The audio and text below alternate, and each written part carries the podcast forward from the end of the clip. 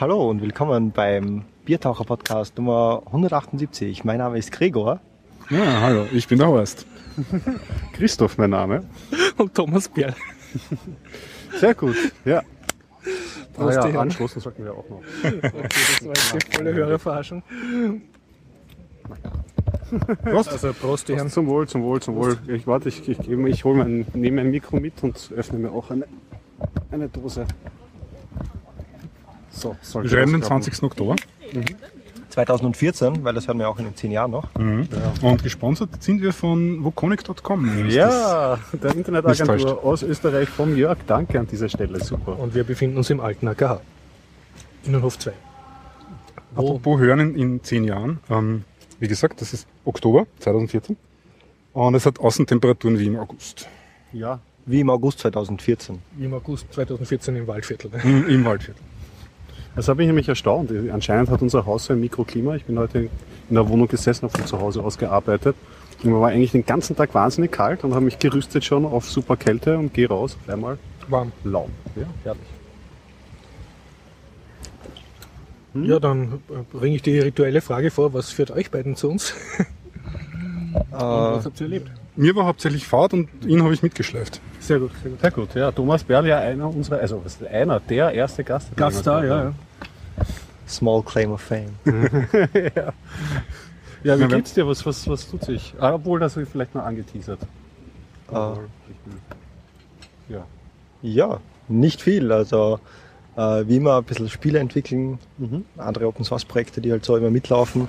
Da gibt es keine großen Announcements, das läuft einfach alles so nebenbei. Okay. Und dein Podcatcher, deine Software? Genau, G-Podder, das ist, glaube ich, die letzte Version im September rausgekommen oder so. Und es gibt schon wieder einige coole Fixes, die dann im nächsten Release kommen. Ich glaube unter anderem auch, entweder war es beim letzten Release oder beim nächsten Release, dass jetzt auch Passwörter mit Uppercase Characters unterstützt werden. Das war wirklich ein Bugfix nur. Ja, bei mir gibt es nicht allzu viel Neues. Ich habe euch ein Spiel mitgebracht und vielleicht fällt mir unterwegs noch was ein, aber Ja, auch nicht viel Neues. Ich habe Linux Voice gelesen und freue mich sehr. Ah, okay. Und ein das Buch dieses gekauft. Magazin, Dieses ja. Magazin, ja. Und sonst ein Ja, bisschen herumge... Mit Photowall habe ich herumgespielt, so einer Software. Photowall, okay. Ja. Open Source Software? Ja, ja, natürlich. Ah, okay. Ja, ich habe ähm, so viel erlebt nicht, aber einiges gesehen. Ich habe mir Hellraiser angeschaut. Ich habe mir versucht, zwei weitere Gefängnisserien anzuschauen, nachdem ich an Orange is the New Black irgendwie äh, zwei Staffeln durchgeschaut habe. Hat es mich nach mehr, nach diesem Content ähm, gelüstet. Dann habe ich gespielt zum ersten Mal so ein wirkliches äh, Pen-and-Paper-Rollenspiel mit Zwergen und Elfen und dem ganzen Kladderadatsch. Letztendlich hat es mich doch gepackt anscheinend. Warhammer Ah, stand am Programm, ja.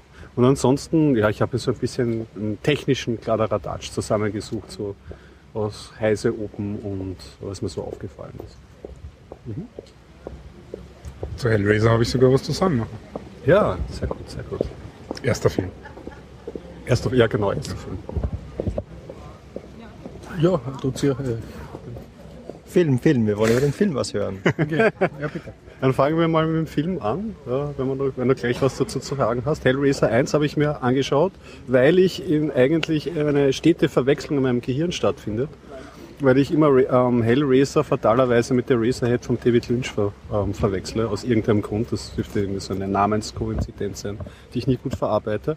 Und den Hellraiser kennt man aber wegen vielleicht von den Covers her wegen einer Person, dem sogenannten Pinhead. Das ist dieser ähm, fahle, äh, glatzerte Kopf mit den Nägeln in seinem Gesicht drinnen. Also den der ist ein bisschen in die Popkultur eingegangen, also daher könnte man es kennen. Und ist ein Horrorfilm aus dem Jahre, glaube ich, ist es auf jeden Fall späte 80er, 87 oder so ist er rausgekommen.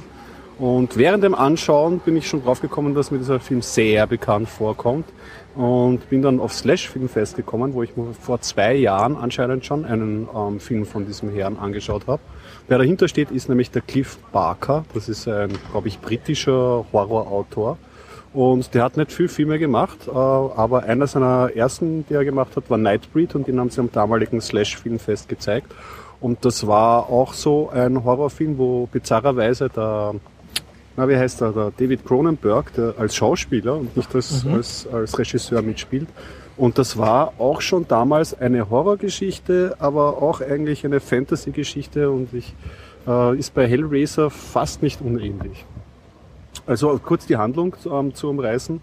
Äh, es geht, ähm, also in der ersten Szene sieht man, wie ähm, jemand, ein junger Mann, irgendwie in einer exotischen Bar sich einen magischen Würfel kauft, an dem spielt er wahnsinnig lang herum und kommt dadurch in die Hölle und wird in tausend Stücke gerissen. Ja.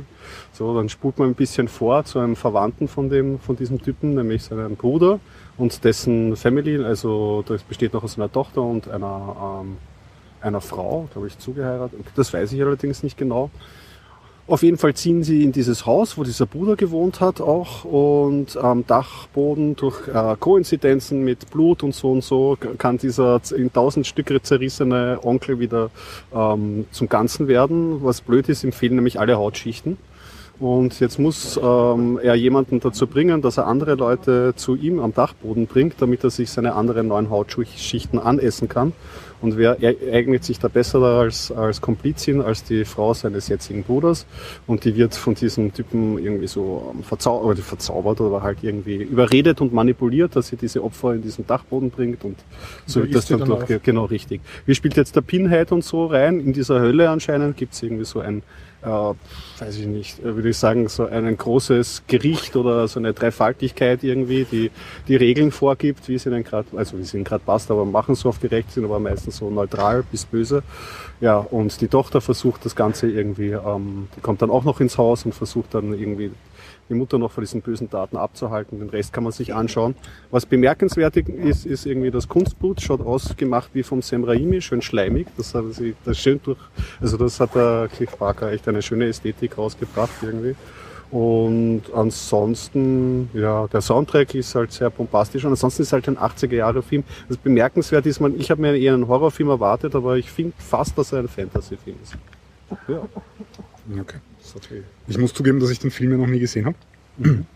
Aber Jamie Zawinski, der einigen vielleicht bekannt ist als einer der Programmierer von ähm, Netscape damals und okay. auch äh, seitdem äh, Maintainer vom X-Screensaver. Genau, und das, das ist das Wichtige an der Geschichte. Das ist so quasi der, die Standard-Bildschirmschoner-Sammlung unter Linux, die mhm. eigentlich überall installiert ist. X-Screensaver. Und an der bastelt er immer noch herum. Und einer von diesen Screensavern ist eben diese Kiste aus, aus Hellraiser. Und da hat er jetzt vor, vor gar nicht langer Zeit, vor ein paar Wochen, hat er, wollte er wieder ein Update machen. Und ähm, er ist ja irgendwie stolz darauf, dass, dass dieser Bildschirmschoner alle Möglichkeiten darstellt, wie im Film halt diese Kiste manipuliert wird. Also das ist so eine Puzzle-Kiste, die, die kann man halt irgendwie, da kann man Teile rausdrehen und wieder anders reinstecken mhm. und dann passiert halt was. Und ähm, um das irgendwie auf den neuesten Stand zu halten, hat er sich einmal rausgesucht, was so die Filme sind, die er noch nicht kennt, ist drauf gekommen, das sind inzwischen 14 oder so. Und dann hat er gleich einmal einen Supercut gemacht von allen äh, Szenen aus diesen allen Filmen, wo diese Kiste vorkommt. Na, ärgstens. Äh, dauert, glaube ich, über eine Stunde und ist auf YouTube zu bewundern. also wer sich irgendwie das Ganze drumherum sparen will und nur wissen will, wie diese Kiste funktioniert, kann sich entweder den Screensaver anschauen oder den Supercut auf YouTube. Oder den Source lesen. OpenGL immer sehr gut kann man viel lernen von Jamie Sawinski. Ja, vielleicht schaue ich mir diesen Supercut sogar an, weil diese 14 Teile mich etwas abgeschreckt am Anfang. das dürfte ziemlich das gleiche sein, von ja, vorne bis hinten. Ist, also ich kann mir nicht vorstellen. Ich habe ja noch den zweiten Teil gesehen, den werde ich jetzt aber nicht besprechen. Es ist dasselbe, bloß noch epischer mit noch mehr Fantasy und vielleicht ein bisschen besseren Effekten. Aber ja, mehr gibt es eigentlich zum Hellraiser-Thema nicht zu sagen. Hm. Äh, ja, leichter Technik, klarer Touch vielleicht für Zwischentour.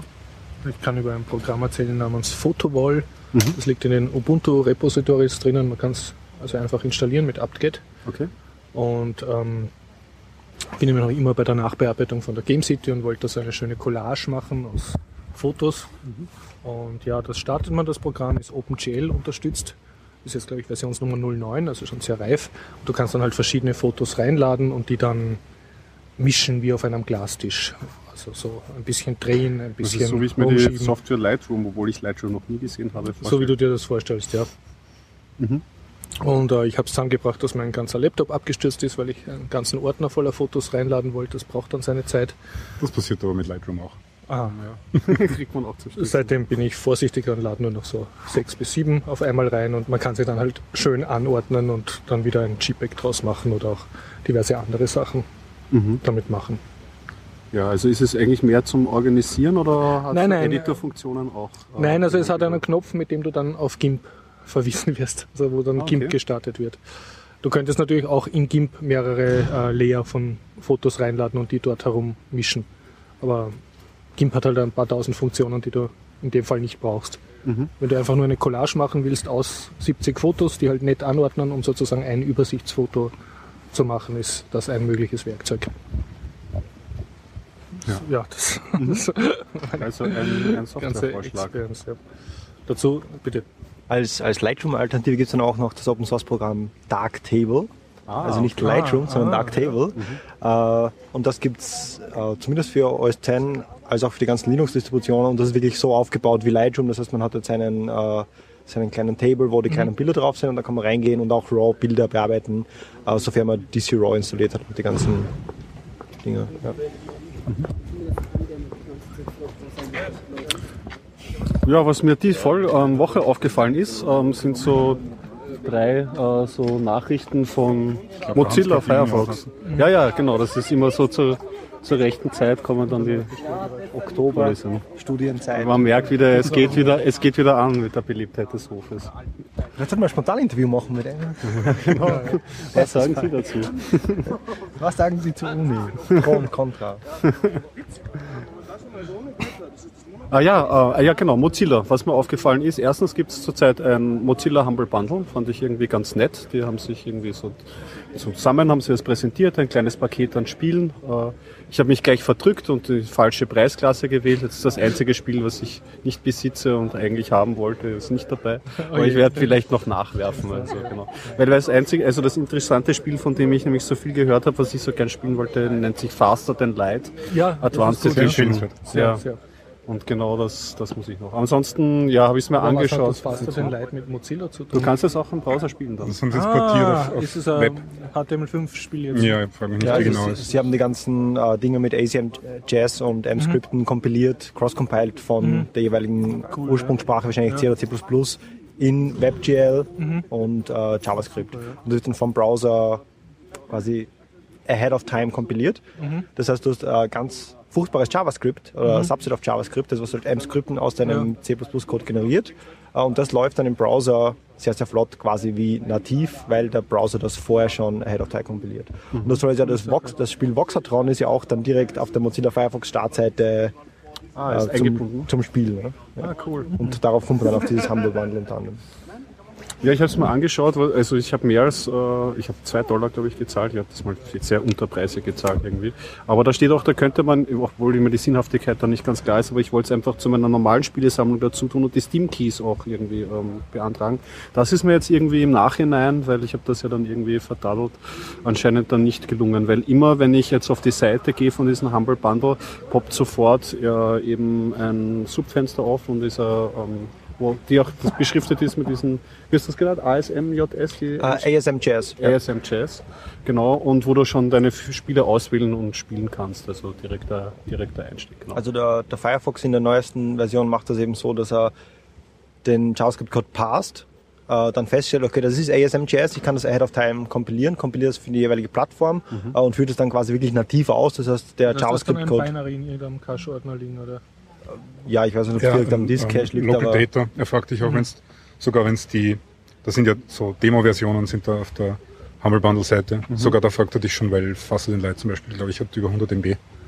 Und da fragt er dich eben, ob du erlauben willst, dass diese Webseite mehr als 100 MB auch speichert. Und das ist der Local Data, das neue HTML5-Zeug, wo wir eh alle sehr glücklich drüber sind, weil überhaupt keine Sicherheitsrisiken bestehen.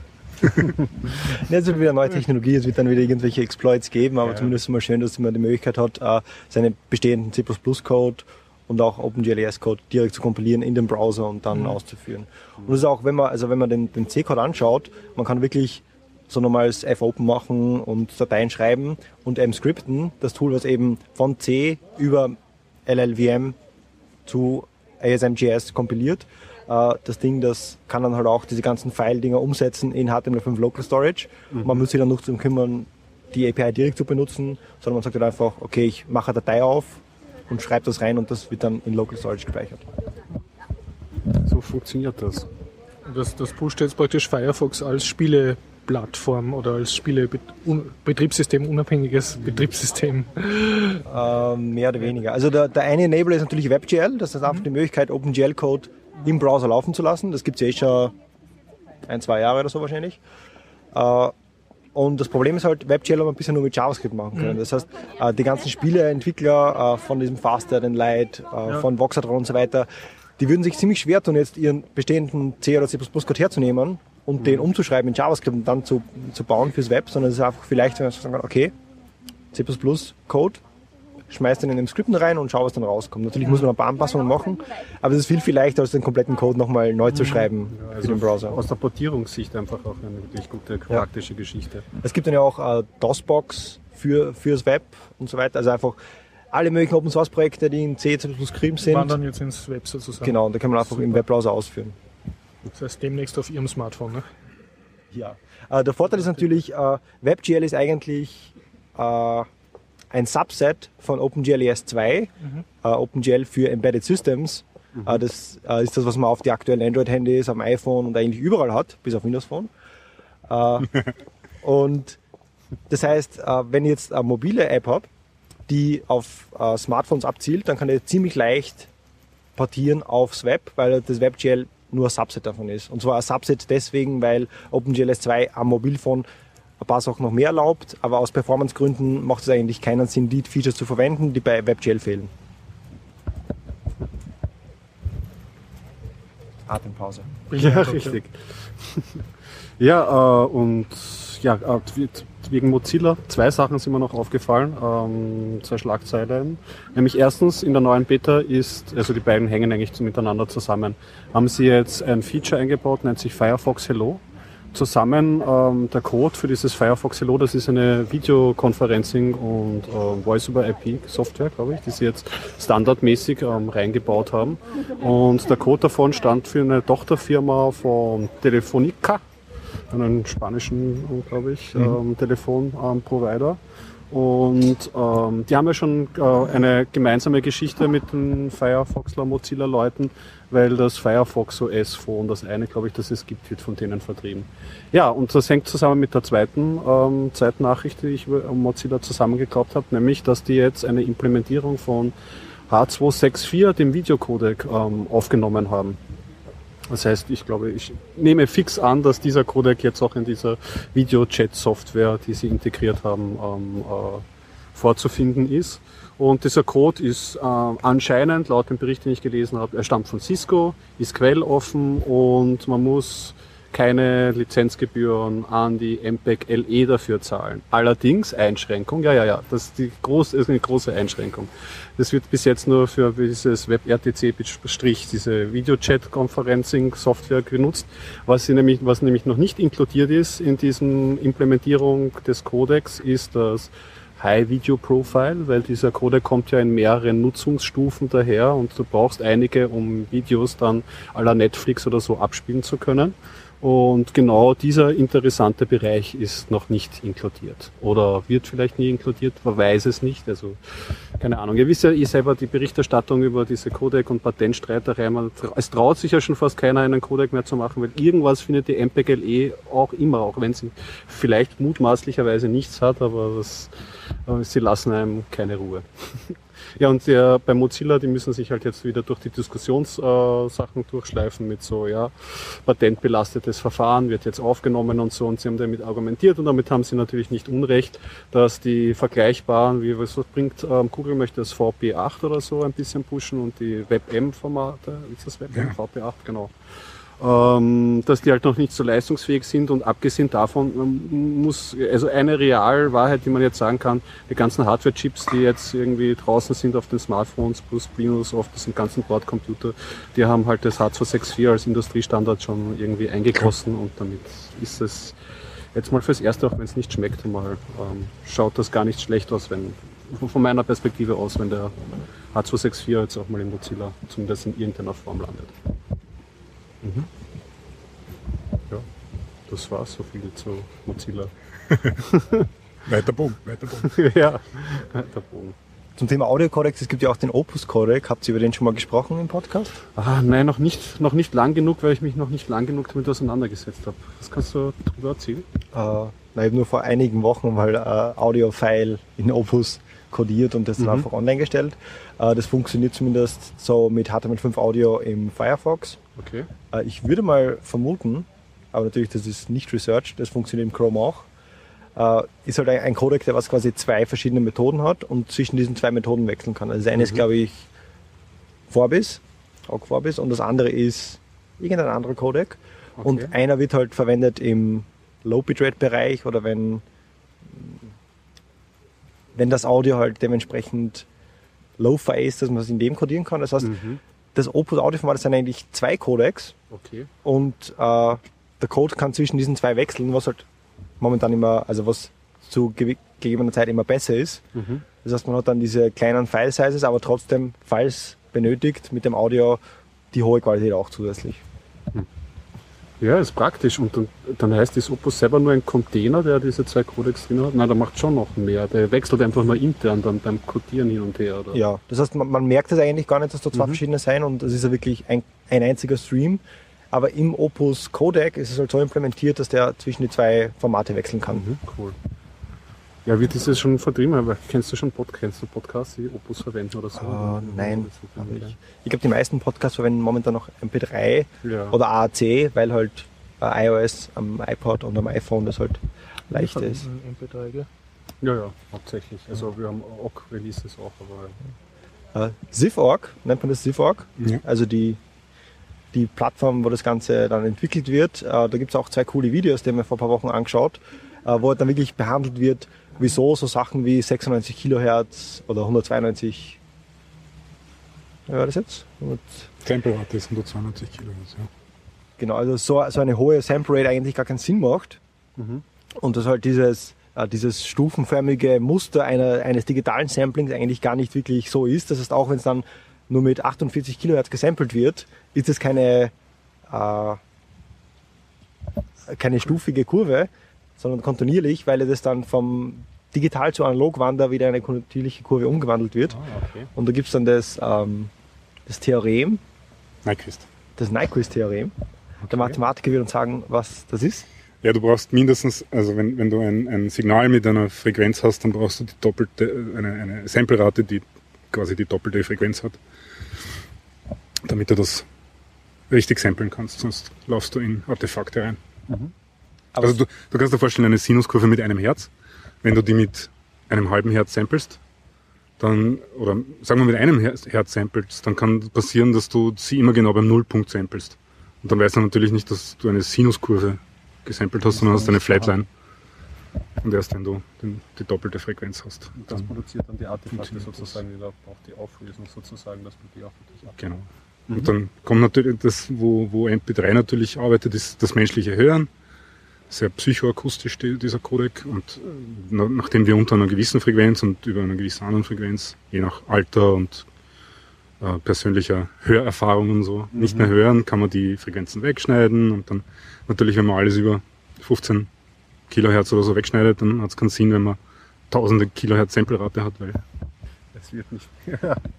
es wird nicht besser. Aber äh, Leute, die 3000 Euro Audiokabel kaufen, in der Meinung, dass das ihr Hörerlebnis besser macht, die glauben auch, dass MP3 ganz böse ist und hören Ja. auch die Unterschiede zwischen. Also ich habe jetzt ein Interview auch gelesen von einem Mitarbeiter des Fraunhofer Institutes, der irgendwie auch über den MP3-Codec gesprochen hat und so und auch gemeint, dass halt irgendwie sehr viel Psychologie und Diskussionen halt irgendwie in der, in der audiophilen Community herrschen, wo es dann halt wirklich die Frage sich stellt, ob man das dann wirklich noch raushört oder ob das den Leuten einfach auch so ein Wohlbefinden. Es ist halt so ein bisschen die Goldkabel-Diskussion, irgendwie soll man, wie viel möchte man anlegen und wie viel, ja, äh, ja, Unterschätzt, dass die Sehr Haustiere von den Leuten Bisschen das auch so wie. Betriebssystemdiskussionen manchmal. Also es hat dann auch schon bei einem gewissen Grad, wo dann die Fakten wegzufallen beginnen, beginnen halt die Glaubensfronten, Glauben, Glaubens, Glaubensfronten ein wenig. Und, und in diesen Videos wird dann halt auch davon gesprochen, es macht Sinn, äh, im Studio-Recording so hohe Sample Rates zu verwenden, weil es einfach möglich macht, äh, irgendwelche Fehler in der Produktion noch ein bisschen auszugleichen oder halt irgendwelche äh, Messfehler zu machen. Aber sobald der Song quasi jetzt mal auf Tape oder auf Disk oder im Dateisystem ist heutzutage, äh, macht es einfach keinen Sinn mehr, diese hohen Sample Rates dann quasi für die Distribution des Audios zu verwenden. Mhm. Und das heißt, die hohen Sample Rates machen Sinn, wenn man jetzt irgendwie während dem Recording irgendeinen Fehler gemacht hat. Also wenn wir zum Beispiel den Podcast aufnehmen und wir machen sehr High-Quality-Podcasts, Mhm. äh, aber wir haben jetzt vielleicht den, den, äh, den Pegel falsch eingestellt, dann macht es Sinn, dass wir nicht 16-Bit recorden, sondern Floating Point, was gibt's denn da? Ich bin mir gar nicht sicher, was jetzt Standard ist, aber wahrscheinlich 64-Bit Floating Point oder so wird schon geben. Genau. Bei Du kannst das in professionellen. der Post-Production dann. Genau. Genau. Und wenn wir dann feststellen, okay, der, der Pegel ist zu leise, dann können wir den jetzt in der Post-Production noch heben. Aber wenn, sobald du das File dann mal auf dem Server stellst, macht es überhaupt keinen Sinn mehr, so eine hohe Resolution zu haben. Und das wird halt in diesem Video genau erklärt. Ist hier auf jeden Fall empfehlenswert, sich das anzuschauen. Und ähm, auch googeln nach The Loudness Wars. Ah, Das ist auch ein verwandtes Thema. Wir haben mal einen Kollegen gehabt, der hat seine ganzen 96 Kilobit äh, MP3s umkodiert auf 128 Kilo, nein, 160 Kilobit, weil sie dann besser klingen. ouch. Also direkt von den MP3s, nicht, nicht von den ursprünglichen CDs. Ja, vielleicht wenn einen Equalizer verwendet. Ja, das haut dann die gesamte Dynamik zusammen, oder? Irre ich mich da gerade, wenn du dir alles Wenn du, ich, wenn, nein, wenn du MP3s höher kodierst, sollte sich eigentlich überhaupt nichts tun, schätze ich. Okay, Vor allem aber mit der Loudness meinte ich jetzt? Also bei der Loudness, ja, Ja. ja, genau. Das, das, das ist das Problem vom, vom Radio, dass, dass die Lieder, um, um gegeneinander zu konkurrieren, immer, immer ähm, lauter werden. Äh, das jetzt nicht, natürlich hat der Hörer immer noch die Kontrolle über die Lautstärke, indem er am Lautstärkeregler dreht, aber innerhalb von einem Lied gibt es natürlich leise Stellen und laute Stellen. Mhm. Und jetzt kann man die leisen Stellen nach oben drücken und, also, fangen wir anders an. Idealerweise sollte in einem Lied die laute Stelle dort sein, wo die Hardware, die Hi-4-Anlage oder das Autoradio oder was auch immer gerade noch hinkommt. Also alles, was, was tatsächlich lauter gespielt wird, wird zum Beispiel in den Lautsprechern krachen und krammeln. Und die leisesten Stellen sollten halt dort sein, wo der Lautsprecher auch noch mitkommt, sodass man das auch noch hört und das nicht einfach nur in einem Wummern untergeht oder in einem Rauschen. Und das ist die, die Dynamic Range von dem Signal, von dem Lied, das man hat. Und je größer das ist, desto, je größer die Range ist, desto besser ist das, weil man kann einfach die Hi-4-Anlage höher drehen, wenn man, wenn man es lauter haben will auf einer Party und man, man hat immer noch diese große Schwankung zwischen laut und leise. Und wenn man jetzt aber im Radio gespielt wird und man möchte hervorstechen, dann ist es besser, wenn man die leisen Stellen nach oben drückt. Die lauten Stellen kann man nicht mehr nach oben drücken. Das heißt, die Dynamic Range wird kleiner und kleiner. Und das nennt man dann Loudness. Also es ist nicht die Lautstärke, wie man sich normal vorstellt, sondern Das halt sind schon die leisen Stellen lauter. Genau. Und- Das, was man beim Podcasten bei Sprache eigentlich ganz gerne hat, weil man da so leisere Gesprächspartner noch ein bisschen Genau so ist es. kann. Genau. Da kann man, da kann man ein bisschen tricksen und so, aber selbst dort macht man zum Beispiel hier in den Pausen hört man ein bisschen das Rauschen vom, vom Springbrunnen im Hintergrund, aber es, es hat keinen Sinn, das jetzt auch noch anzuheben. Mhm. Und auch wenn wir jetzt ein bisschen was hervorheben und ein bisschen kräftiger sprechen, dann ist das im Podcast auch noch immer ein bisschen lauter und kräftiger als der Rest von dem, was wir sagen. Aber im Radio funktioniert das halt nicht so, weil die, die Lieder gegeneinander konkurrieren müssen und vor allem auch zum Beispiel in Autoradios gegen den Motor konkurrieren müssen. Und deswegen ist über die letzten Jahrzehnte die Musik immer mehr und mehr dorthin gegangen, dass es keinen Unterschied in der, in der Lautstärke, wie wir sie langläufig, landläufig verstehen, besteht zwischen den leisen und den lauten Passagen. Und da gibt's eben dieses Video, das man googeln kann unter Loudness Wars. Ich glaube, es geht um ein, eine CC Top Nummer, die halt remastert worden ist und da, da kann man schön sehen, wie einfach kein Unterschied mehr ist zwischen dem, äh, dem, dem Schlagzeug, das einmal voll reintrischt und dem, keine Ahnung, der, der leisen Zwischenpassage irgendwo mitten im Lied. Ja, interessant, dass sich dann da so die Soundprofile verändern. Und dann vielleicht in weiterer Folge ja auch die Hardware, weil diese Beats äh, oder so, deren Claim ist ja, dass dann MP3s und solche Sachen besser klingen. Ich meine, das ist jetzt nicht ganz das, aber dass vielleicht auch auf solche Faktoren Rücksicht genommen wird dann Und der Punkt ist doch, glaube ich, einfach, das Equipment spielt dann mehr Rolle als vielleicht das MP3. Das Mhm. heißt, wenn ich das MP3 mit sehr schlechten Kopfhörern anhöre, wird das, äh, ist das, kann es noch so ein schlechtes MP3 sein. Hingegen, wenn ich ein halbwegs gut enkodiertes MP3 mit guten Kopfhörern anhöre, dann habe ich meistens ein schönes Erlebnis. Viele Faktoren, ja. Und wenn die Musik scheiße ist, Ja, richtig. vielleicht sollte man da, vielleicht sollte man da jetzt ein Rating von dem Podcast spannen. Angst machen, wenn es dafür auch einen Filter gibt. Immer. Da, da hat es vor kurzem auch im Internet äh, das Ding gegeben, wo Apple ein U2-Album gratis. Für Ich den habe mich so geärgert über den Scheiß. Entschuldigung, das war das zweite, jetzt dritte Scheiße in diesem Podcast. Ich werde mich bemühen. Ähm, ja, ich- mich hat das natürlich voll bissen als Apple-User. Ich habe zwar, ich habe zwar die Seite gefunden, wo man, also Wie lösche ich YouTube? genau, äh, die Vorgeschichte für die, die es nicht mitbekommen haben, eh unwahrscheinlich. Ähm, Apple hat bei der vorletzten Veranstaltung einfach jedem äh, Apple-Benutzer, jedem iTunes-Account-Inhaber ein, äh, das neue YouTube-Album aufs Auge gedrückt, gratis. Äh, ist einfach in, im iTunes aufgetaucht und, und auch auf die Telefone gesynkt worden. Und ja, äh, man kann sich jetzt aussuchen, welche Gründe man hat, das nicht haben zu wollen. Ähm, inzwischen hat auch YouTube schon, ein, YouTube schon eingesehen, dass das nicht gut war und hat sich dafür entschuldigt, dass das passiert ist und so. Es war marketingtechnisch nicht gut und ja, ähm, mich persönlich hat es nicht mehr gestört, als dass ich das nicht, dass ich nicht in einer Statistik aufscheinen wollte. Aber es hat eine, eine Webseite von Apple gegeben, da hat man sich abmelden können, dann ist das Ding angeblich aus der iTunes-Bibliothek äh, verschwunden. Mein Problem war nur, dass ich nicht dazu gekommen bin, mein Telefon mit meinem Computer zu synken und jedes Mal, wenn äh, ein, ein Podcast aus war, ist es zu YouTube, ges- YouTube gesprungen. und das hat mich dann doch ein bisschen, weil ich habe jetzt diesen, diesen Bluetooth-Kopfhörer und der hat nur einen Knopf und da kann man einfach nur stoppen und starten und jedes Mal das Telefon wieder aus der Hosentasche kramen und nachschauen, hinkommen in die Podcast-App. Also, ja. Dank, danke YouTube, danke Apple, ihr könnt mich alle mal gern haben. Ja, ich habe auch drüber, ich musste ein bisschen schadenfroh über diese Story lächeln natürlich. Und ich habe mir ja die Keynote angeschaut und ich habe mir schon während dem Gespräch gedacht, Gespräch gedacht, oi, oi, oi, oi, oi. ob das für beide Beteiligten so gut ist. Ich meine, da war es noch nicht so klar, dass es wirklich jetzt lokal gepusht wird, so dass es wirklich downgeloadet wird. Aber das Gespräch an sich hat so irgendwie schon sehr unglücklich, un unglücklich Vielleicht wollten sie mit entspannt. dem einfach davon ablenken, wie dumm, dumm, dumm dieses neue iPhone ist.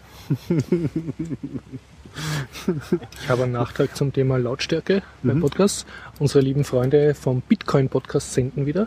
Ah ja, Haben sich nach längerer Pause mit einer Folge wieder gemeldet. super. Und leider war die äußerst leise. Okay. Also ich, ich vermute, sie brauchen noch ein bisschen, bis Muss sie vielleicht bis das wieder, Technik wieder- anwerfen oder so. Niveau wieder Genau. auf dem alten Stand ist, aber natürlich sehr schön zu hören. Fazit, soweit ich es kapiert habe, Ihres Podcasts ist, die Nachrichten vom Tod von Bitcoin sind stark übertrieben. Sehr gut. Äh, Zitat Bitcoin-Inhaber. Das stimmt, ja. Bist du Bitcoin-Inhaber? Ich bin ja Ja, auch sowieso, mittlerweile Bitcoin-Inhaber. Genau, ja. du hast, Also bist jetzt auch Bitcoin-Inhaber. Ja, jemand, der hat mich unbedingt äh, dann noch. Äh, Wurdest du Bitcoins- zwangsbeglückt? Ja, richtig. Einmal. Ich, ich folge diesem Twitter-Account äh, shit äh, slash r slash bitcoin says. ich finde das wirklich faszinierend, wie, wie, wie wenig Ahnung manche Leute von Wirtschaft und von, von äh, einfach davon, wie die Welt funktioniert haben. Ja. Aber ja. Es zieht halt dann auch solche Leute an. Ich meine, das macht die äh, Diskussion einerseits natürlich sehr anstrengend dafür, aber auch sehr spannend, weil das irgendwie so am Anfang die Prämisse mit so, ah, wir haben da jetzt vielleicht sowas Währungsartiges, jetzt hacken wir die Wirtschaft, machen wir es mal so und dann, was dann rauskommt und was die Leute glauben, was, was, was diesen System überhaupt bedeutet. Ja, ich kann mir vorstellen, dass für Wissender sehr, sehr schmerzhaft sein kann, mit, äh, streckenweise der Diskurs. Und du hast. Ähm, Ich habe jetzt meine Themenliste nachgelesen auf deinem ja. Smartphone. Und was mich am meisten interessiert, deswegen Ja. greife ich das jetzt gleich heraus, deine ersten Eindrücke vom Krautreporter. Genau, ja, ich bin ja stolzer Co-Finanzier von Krautreporter, dem deutschen superleibenden, alles besser machenden Jungjournalisten äh, Projekt Krautgesourced. Und die haben jetzt so eine Art Beta-Version rausgegeben, also wo äh, Finanziers, also die das gecrowdfundet haben, schon einen ersten Eindruck haben konnten. Und ich habe ein bisschen rumgesurft auf der Seite. Es ist ganz nett. Es ist also die Leute, die da so in die Videokamera gucken und ihre, ihre Sample-Videos und Gratulationsvideos abspielen, sind alle furchtbar jung. Und ähm, von den Stories, also sagen wir erst von der Aufmachung, ich habe es mal am PC jetzt angeschaut. Ich nehme an, das Ganze ist so gedacht, dass du es auf einem Tablett anguckst, wo du so schön wischen kannst und wo du auch große Fotos schön herumscrollen kannst. Ich war jetzt nicht so super fasziniert, also ich hätte irgendwie lieber eine, eine normal funktionierende Webseite gehabt, die ein bisschen statischer ist, als dass da Das ständig war der, zu responsive, das Design. ja, ja, also es, es hat funktioniert, aber ich war jetzt noch nicht so ganz glücklich und ich habe mit Grausen dran gedacht, was passiert, wenn ich das jetzt versuche, auf meinem sehr kleinen Smartphone zu lesen.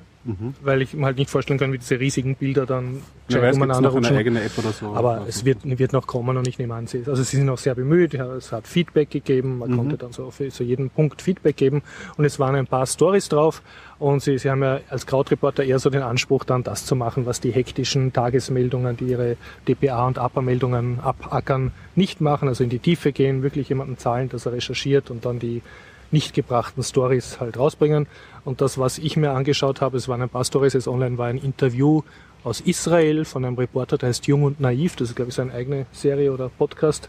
Und der hat dann einen israelischen Security Advisor da interviewt und der hat äh, dem jungen und naiven Reporter halt erklärt, wo Gott wohnt und warum alle Araber böse sind und es nie Frieden geben wird und so und ja. Also Aber es ist die Inhalt ist auch noch besser, es sind also noch nicht im vollen Umfang jetzt. Nein, nein, es waren einfach nur ein paar Stories, die schon fertig gehabt Es haben. sind ja ein paar Schwergewichte dort, die man aus dem Internet kennt. Der Ja. Richard Gutjahr, der Stefan Niedermeyer, das sind ja so Genau. Andere Story, gute die habe Chancen, dass man die auch mal auf der Republika trifft und so.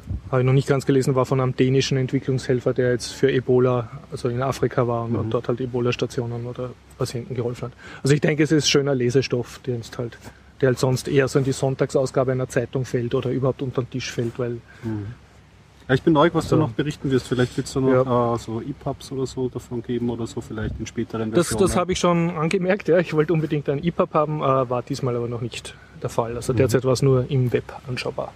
Ja. Äh, was habe ich noch? Ah ja, eine, eine kurze Sache, die mir noch aufgefallen ist, Nachfolgeberichterstattung.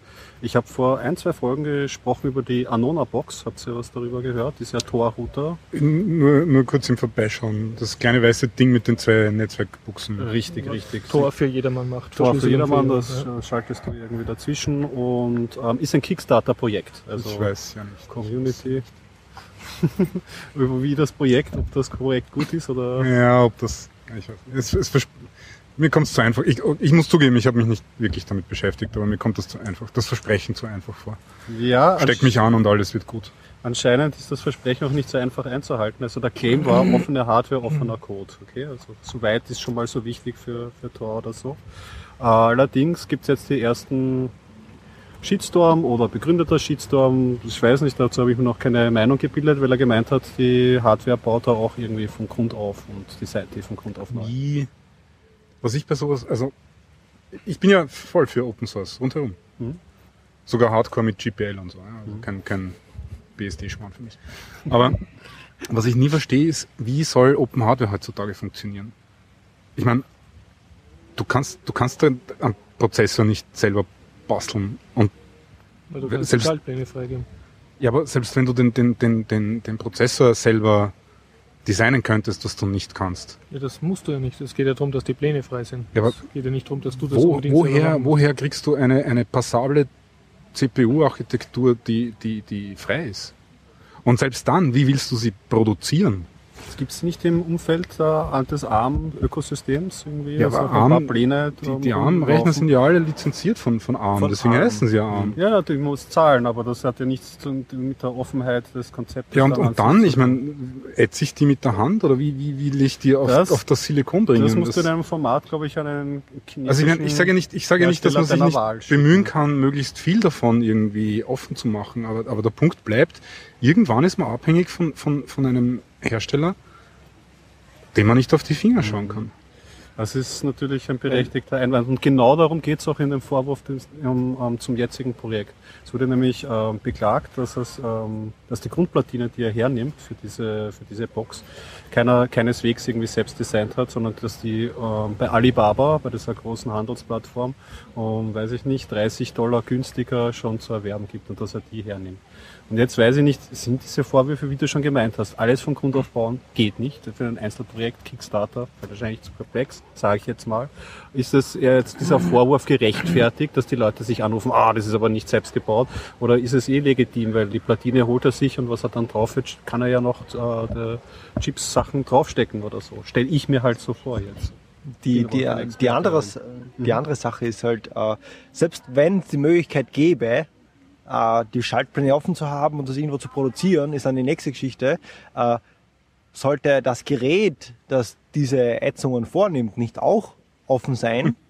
äh, und wenn ja, wo bekomme ich so ein Gerät her? Ui, das ist eine Äh, rekursive Fragestellung dann schon. Ja, das ist immer so, so ein Bootstrapping-Problem. oder? Wie weit gehe ich zurück oder wie viel äh, Freedom brauche ich? Ne? Äh, weil im Endeffekt muss man immer auf andere Leute bauen, auf andere Und- Technologien bauen und man tut ja leichter. Ne? Also das Schöne, dass ich hergehen kann auf einem sehr hohen Level äh, Open Source produzieren kann, das was drauf aufbaut, dass sehr viele andere Leute in der Vergangenheit sich darum kümmert haben, wie funktioniert das wirklich auf dem Low Level. Das, ja, das, das sollte man den Menschen einmal sagen, die den GCC so in den Dreck treten momentan. Ja, Aber- momentan haben die ein bisschen einzustecken. Also, Das ist wahrscheinlich der Punkt. Ich, ich bin ja nicht dagegen, ich bin weder dagegen, dass man sich bemüht, möglichst viel op- Open zu machen, noch, noch dagegen, äh, Sachen zu benutzen, die nicht open sind, wenn man, wenn man keine andere Wahl hat. Aber, aber diese, so. diese, diese zwei Gesichter, die manche Leute aufsetzen, wo sie auf der einen Seite behaupten, sie sind ja auch so open, weil sie damit Kammerpunkte einsammeln können und auf der anderen Seite dann halt stillschweigend, was auch immer, irgendwelche Alibaba-Hardware verwenden. Wäre nicht notwendig. Könnten es wahrscheinlich, wenn sie von Anfang an ein bisschen ehrlicher sind, das Ganze Hätte man dann auch realistischer durchführen. Und ich glaube, Realismus ist das, was wir brauchen und nicht irgendwelche. Ich darf da vielleicht ein bisschen. Stallmann zitieren. Ja, das, das, das ist der Punkt. Ich, ich, An voller Fan, Punkt Stallmann zitieren hat halt wenig damit. voller Fan von den. Menschen. Und wie gesagt, ich bin, ich, ich, ich bin, ich, ich stelle die GPL weit vor alle anderen Lizenzen. Und, und ich bewundere ihn wirklich dafür, dass er das die letzten 30 Jahre oder länger durchzogen hat. Und großer Fan von seiner Arbeit. Aber der Punkt ist, das Ökosystem rund um GNU ist halt zehn Jahre hinterher. In manchen Bereichen sind sie zehn Jahre voraus, aber im Großen und Ganzen sind sie zehn Jahre hinterher. Und ich kann gut damit leben. Ich habe kein Problem damit, den GCC zu verwenden, der halt nicht optimiert für die, was er eh tut, aber für die letzte Prozessorgeneration von, von Intel. Und der halt irgendwie nicht äh, statisch analysieren kann wie der LLVM oder was auch immer. CLAN. Aber das muss man sich halt auch eingestehen, dass, dass, dass man sich so Sachen wie Open Source mit anderen Sachen wie langsamer Fortschritt erkauft. Und die Sache ist, äh, der GCC produziert im Vergleich zum LLVM teilweise doch noch optimierten Code oder besseren Code. Also es ist nicht so schwarz-weiß, dass Ja, einfach ja. jetzt LLVM nur weil es der New Hot Shit ist. Äh, der man steht sagen im Internetradio wahrscheinlich nicht. Jetzt habe ich schon. Alles, wir haben Das werden wir mit Rauschen überlegen. Äh, jedenfalls der Punkt ist, genau, GCC unterstützt mehr Plattformen wahrscheinlich, teilweise besseren Code, mehr getestet und so weiter. Das heißt, es, es, es macht auch Sinn, dass das verwendet wird. Und ich sage das als ein Benutzer von beiden, weil natürlich für die iOS-Entwicklung ich darauf angewiesen bin, mit dem, mit dem Klang zu kompilieren. Und ich muss schon sagen, dass die Fehlermeldungen um Größenordnungen besser sind und dass, dass die Integration mit, mit äh, Source-Analyse und statischer Analyse und, und dem, dem, der, der der IDE und so natürlich viel besser sind, weil moderner. Aber deswegen sage ich jetzt trotzdem nicht, CLAN und LLVM sind die einzig wahre Zukunft und GCC soll bleiben, wo der Pfeffer wächst. Weil ist- das, nicht, ja. das ist nicht realistisch. Und es ist immer gut, dass es ein bisschen Konkurrenz gibt, weil seitdem es LLVM gibt und CLAN gibt, äh, schauen auch die GCC-Leute, dass vielleicht ein paar Sachen eingebaut werden. Ich glaube, diese Color, Colored Output, was ich bei ähm, LLVM und CLAN sehr schön finde, gibt es auch, glaube ich, seit entweder 4.8 oder 4.9 im GCC jetzt auch. Das heißt, prinzipiell dadurch, dass LLVM existiert, äh, hilft das auch dem GCC-Projekt indirekt, weil jetzt einfach dieser Konkurrenzdruck ein bisschen da ist und GTC jetzt vielleicht ein paar Sachen einbauen muss, neue Features äh, machen muss und sich von alten Dingen lösen muss, nur weil es eben LLVM gibt und weil es ein bisschen Konkurrenz ist. Äh, zum Thema das neue Ding und das proprietäre Ding und das alte Ding. Äh, ich habe vor kurzem OS 10.10 installiert, Yosemite. Jo- Yosemite, oder? Genau, ja. Yosemite. Yosemite ist der richtige Yosemite. Aussprechweise. ja, Yosemite. wenn du die Apple Keynote Ja, hätte ich besser schauen sollen. Er war gerade ausgefallen, das Mad- Ding. Magical, awesome und so weiter. Äh, was ich toll gefunden habe oder lustig gefunden habe, ist, dass äh, sehr viele UI-Decisions im 10.10 10.10 äh, ähnlich sind wie die von GNOME 3, da zum Beispiel die ganzen Tabs und so weiter in der Ti- Titlebar sind, die eigentlich nur mal Titlebar heißt, obwohl gar kein Title mehr drinnen steht. Äh, ich finde es schön, dass halt die Linux-User trotzdem immer jammern, GNOME 3 ist so blöd und so weiter, aber GNOME hat äh, in der Version 2 und so weiter sehr viel von macOS abgeschaut und das war dann immer so hinten nach. Äh, jetzt mit GNOME 3, was auch sehr, sehr unbeliebt ist bei sehr vielen Linux-Usern, äh, setzen sie aber mehr oder weniger Trends. Ne? Ich würde jetzt nicht sagen, dass Apple das abgeschaut hat, aber Also zumindest stirbt die Menüleiste oder Ja, es, es macht auch Sinn, diese Title Bar, wo Es- nur der Text drinnen steht, macht vielleicht wenig Sinn. Ja, das, ist- das ist jetzt gerade so irgendwie in einem halb, halb Zwischenzustand, wo man nicht wirklich weiß, was passieren wird. Das, das ganze Betriebssystem ist viel flacher worden, weniger Schatten und dementsprechend auch weniger Unterscheidung zwischen manchen Elementen. Ja, das mal schauen, wo das dann mit 10 Flach dürfte das neue Zauberwort sein in der Designsprache, Ja. oder? Weil dieses Obwohl, andere. Das ist ja auch irgendwie, das, das stimmt ja auch nicht. iOS 7 hat man ja auch als flach bezeichnet, aber in Okay. Wirklichkeit ist es ja, viel tiefer als alles vorher, weil es ja diesen Parallax-Effekt hat und so. Ich weiß noch nicht, wo das hinführen soll. Das, mir wäre lieber, sie würden einmal aber Bugs fixen.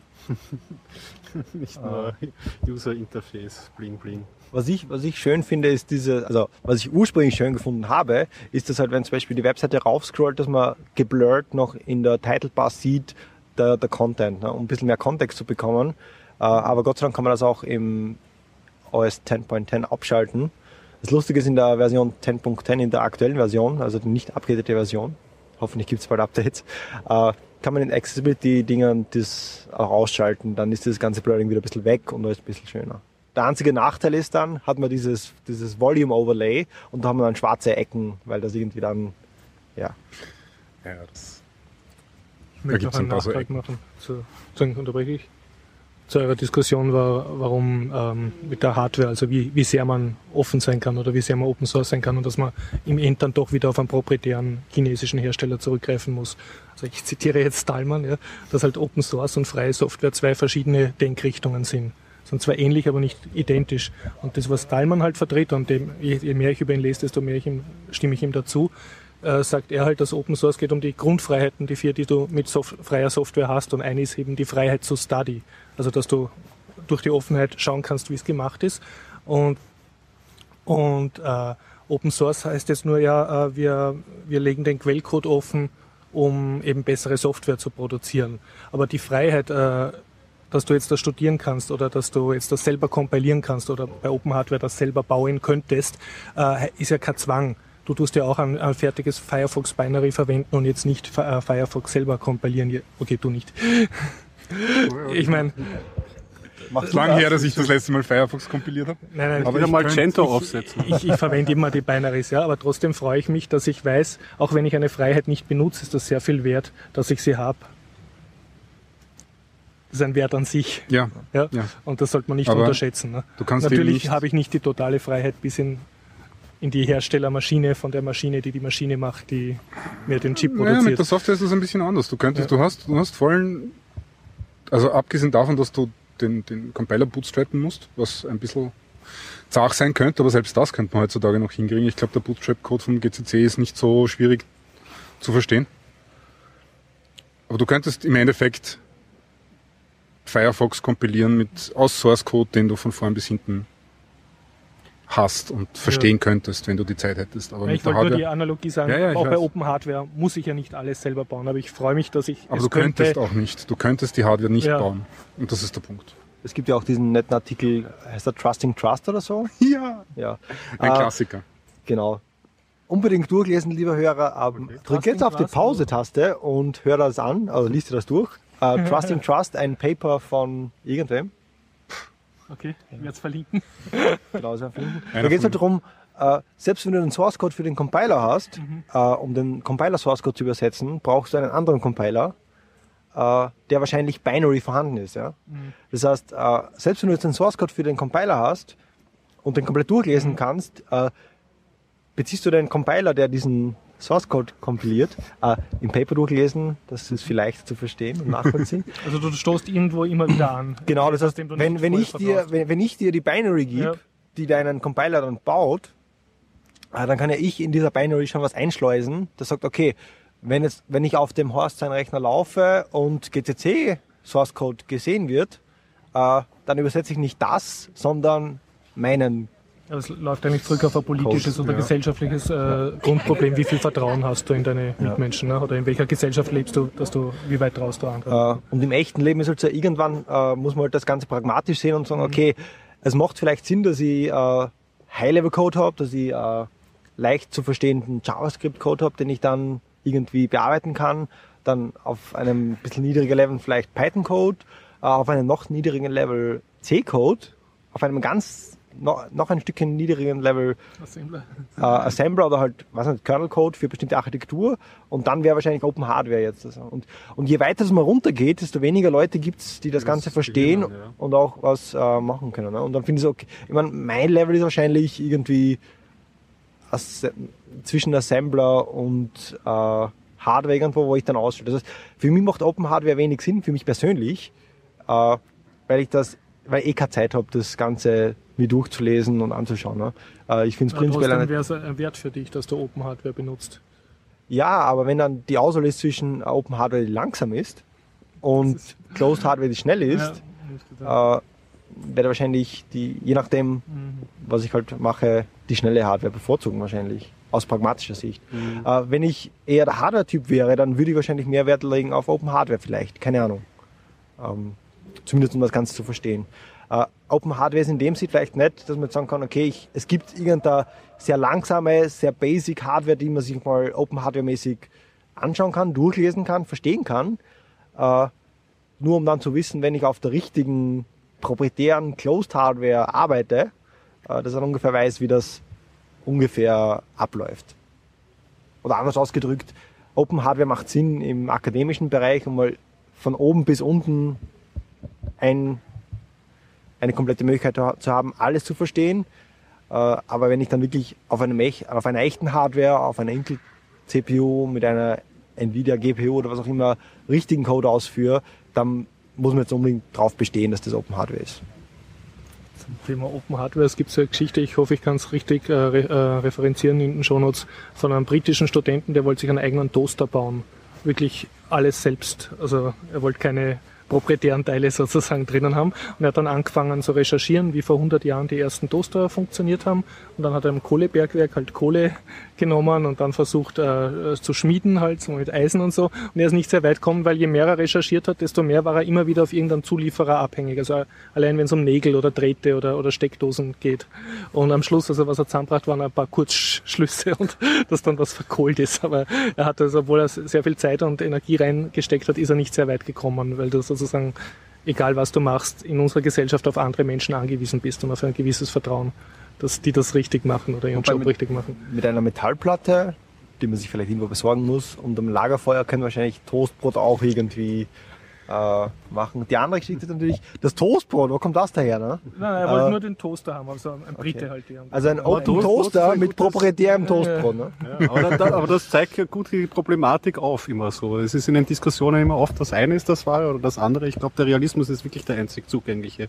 Man muss einmal akzeptieren, dass das Brot vielleicht nicht aus der politisch korrektesten Ecke kommt, wenn man andere Faktoren dafür gut macht. Das Brot Es ist, so- wahrscheinlich nicht open, weil Monsanto hat da garantiert ein ja, ja, ja. Brot. Also und abgesehen auch davon, es ist ja oft auch so mit Umwelt und so und die einen sagen, ja, trennen sinnlos, kommt eh alles wieder zusammen und Ding und so. Und auch wenn manche Sachen nicht Sinn machen, allein so, dass man das mal im Blickfeld hat und dass es im Bewusstsein mehr verankert wird, dass es da überhaupt so Faktoren gibt, die man beachten könnte, auch wenn sich das in der vollen Komplexität schon allein beim Supermarkteinkauf einfach nie und nimmer ausgeht. Ja, das Aber man kann ja was nicht Open Erdbeeren machen, weil den muss man dann nur in den, in den eigenen Garten setzen und dann hat man halt diese Erdbeeren, das, das ist man ziemlich unabhängig davon. Ja. Vielleicht ist man abhängig vom Wetter, dann muss man sagen, okay, wie kann man Open Wetter machen? Wetter, ja. Und natürlich die Samen für die Erdbeeren sind natürlich auch nicht, die sind ja auch irgendwo aus proprietären Vergangenheiten daher. Ne? Das heißt, irgendwann gibt es eher einen Ja. Punkt, wo man sagen muss, okay, Das jetzt ist Jetzt ist Schluss. halt in der Reichste, Welt. ja. ja. Aber man muss halt irgendwie jeder für sich den Punkt finden, wo er sagt, okay, bis dahin ist es gut, dass es irgendwie schon vor mir was gegeben hat, Closed-Dinge gegeben hat, die was das Ganze machen. Und ab hier hätte ich gern Open Source Sachen, würde ich gerne reinschauen. Und das kann ja so weit gehen, dass irgendein Closed Source, jetzt wieder um den Bogen zur Software zu spannen, irgendein Closed Source Produkt gibt. Äh, und für dieses Closed Source Produkt macht man irgendwelche Skripte oder User-Based Scripting. Das heißt, obwohl das Produkt Closed Source ist, ist es für sehr viele User schon sinnvoll, wenn es einfach basierend auf diesem Produkt Open Source Skripte du gibt. Firefox auf Windows laufen lässt. äh, nein, eher so, stell dir vor, weiß nicht, wenn, wenn du Open, wenn, wenn, wenn du jQuery im Internet Explorer laufen lässt. Ne? Aha. Internet Explorer ist komplett closed. Ah, blöde Analogie. Mir fällt jetzt nichts Besseres ein. Aber äh, stell dir vor, du hast irgendein Closed Source Videoschnittprogramm, aber du kannst mit Open Source Plugins dazu, die vielleicht in Python geschrieben sind, äh, irgendwas verändern. Und diese Plugins, die sind Open Source und damit kann äh, ein Videoschnittmensch Sachen verändern. Und für diesen Menschen, der vielleicht gar nicht, der vielleicht gar nicht C kann, der vielleicht noch nie ein Videoschnittprogramm bearbeitet hat, macht es Sinn, dass die Skripts dafür Open Source sind, weil er kann einfach eine Variable ändern und sagen, okay, jetzt äh, macht das das, was ich will. Genau, und diese Schnittstellen sind besonders wichtig, wenn man da mehr, äh, dass mehr Leute noch besser erkennen könnten bei, bei den CMS-Sachen, äh, fällt mir nur ein, bei WordPress ist ja eigentlich genau umgekehrt. Das WordPress selber ist ja eigentlich frei, kannst du runterladen, frei verfügbar, ist, steht unter einer GPL. Rundherum ähm, finden jede Menge Plugins in unter unterschiedlichsten Lizenzen ja. und da aber ein feines Zubrot sich verdienen. Ich meine, mhm. es ist jetzt auch, ich finde da jetzt auch nichts Schlimmes dabei. Zum Beispiel, äh, früher habe ich noch sehr viel an diesen ganzen Templates selbst rumgehäckselt oder so. Jetzt sage ich, investiert einmal so eure 15 Dollar in ein, ein Template, das halbwegs sauber ist und dann ist auch gut. Dann weint man auch nicht bei jedem manuellen Update. Ja. Ähm, einmal äh, noch kurz zu Closed Source Hardware, aber nicht wirklich so ein Beitrag. Mir ist noch aufgefallen heute, ähm, war eine Story, dass ein Ubuntu Phone, das ist Wesen, das es ja eigentlich nicht gibt. Ähm, Ubuntu Phone ist die Software, an der ähm, Canonical schon einige Zeit lang bastelt. Also eigentlich wollen sie ja Desktop Ubuntu und ähm, alle ihre Schienen, ihr Fernseh Ubuntu und so alles zusammenführen in das äh, Ubuntu, in die Ubuntu Touch Oberfläche. So nach Windows 8. Ne? Und jetzt hat es einen chinesischen ähm, Hersteller, der glaube ich eh gar nicht so unbekannt ist, ich weiß nicht, wie man ausspricht, Maizu oder Maishu. Das ist so wie dieses Xiaomi oder Oppo. Das gibt es jetzt so ein paar chinesische Hersteller, die zumindest in der Android-Welt jetzt einmal so ein bisschen was Interessanteres bringen. Das Oppo Plus One Plus One beispielsweise wird per, ähm, vom, vom Werk an schon mit Cyanogen-Mod irgendwie ausgeliefert, was ja schon mal ein ganz guter Ansatz ist.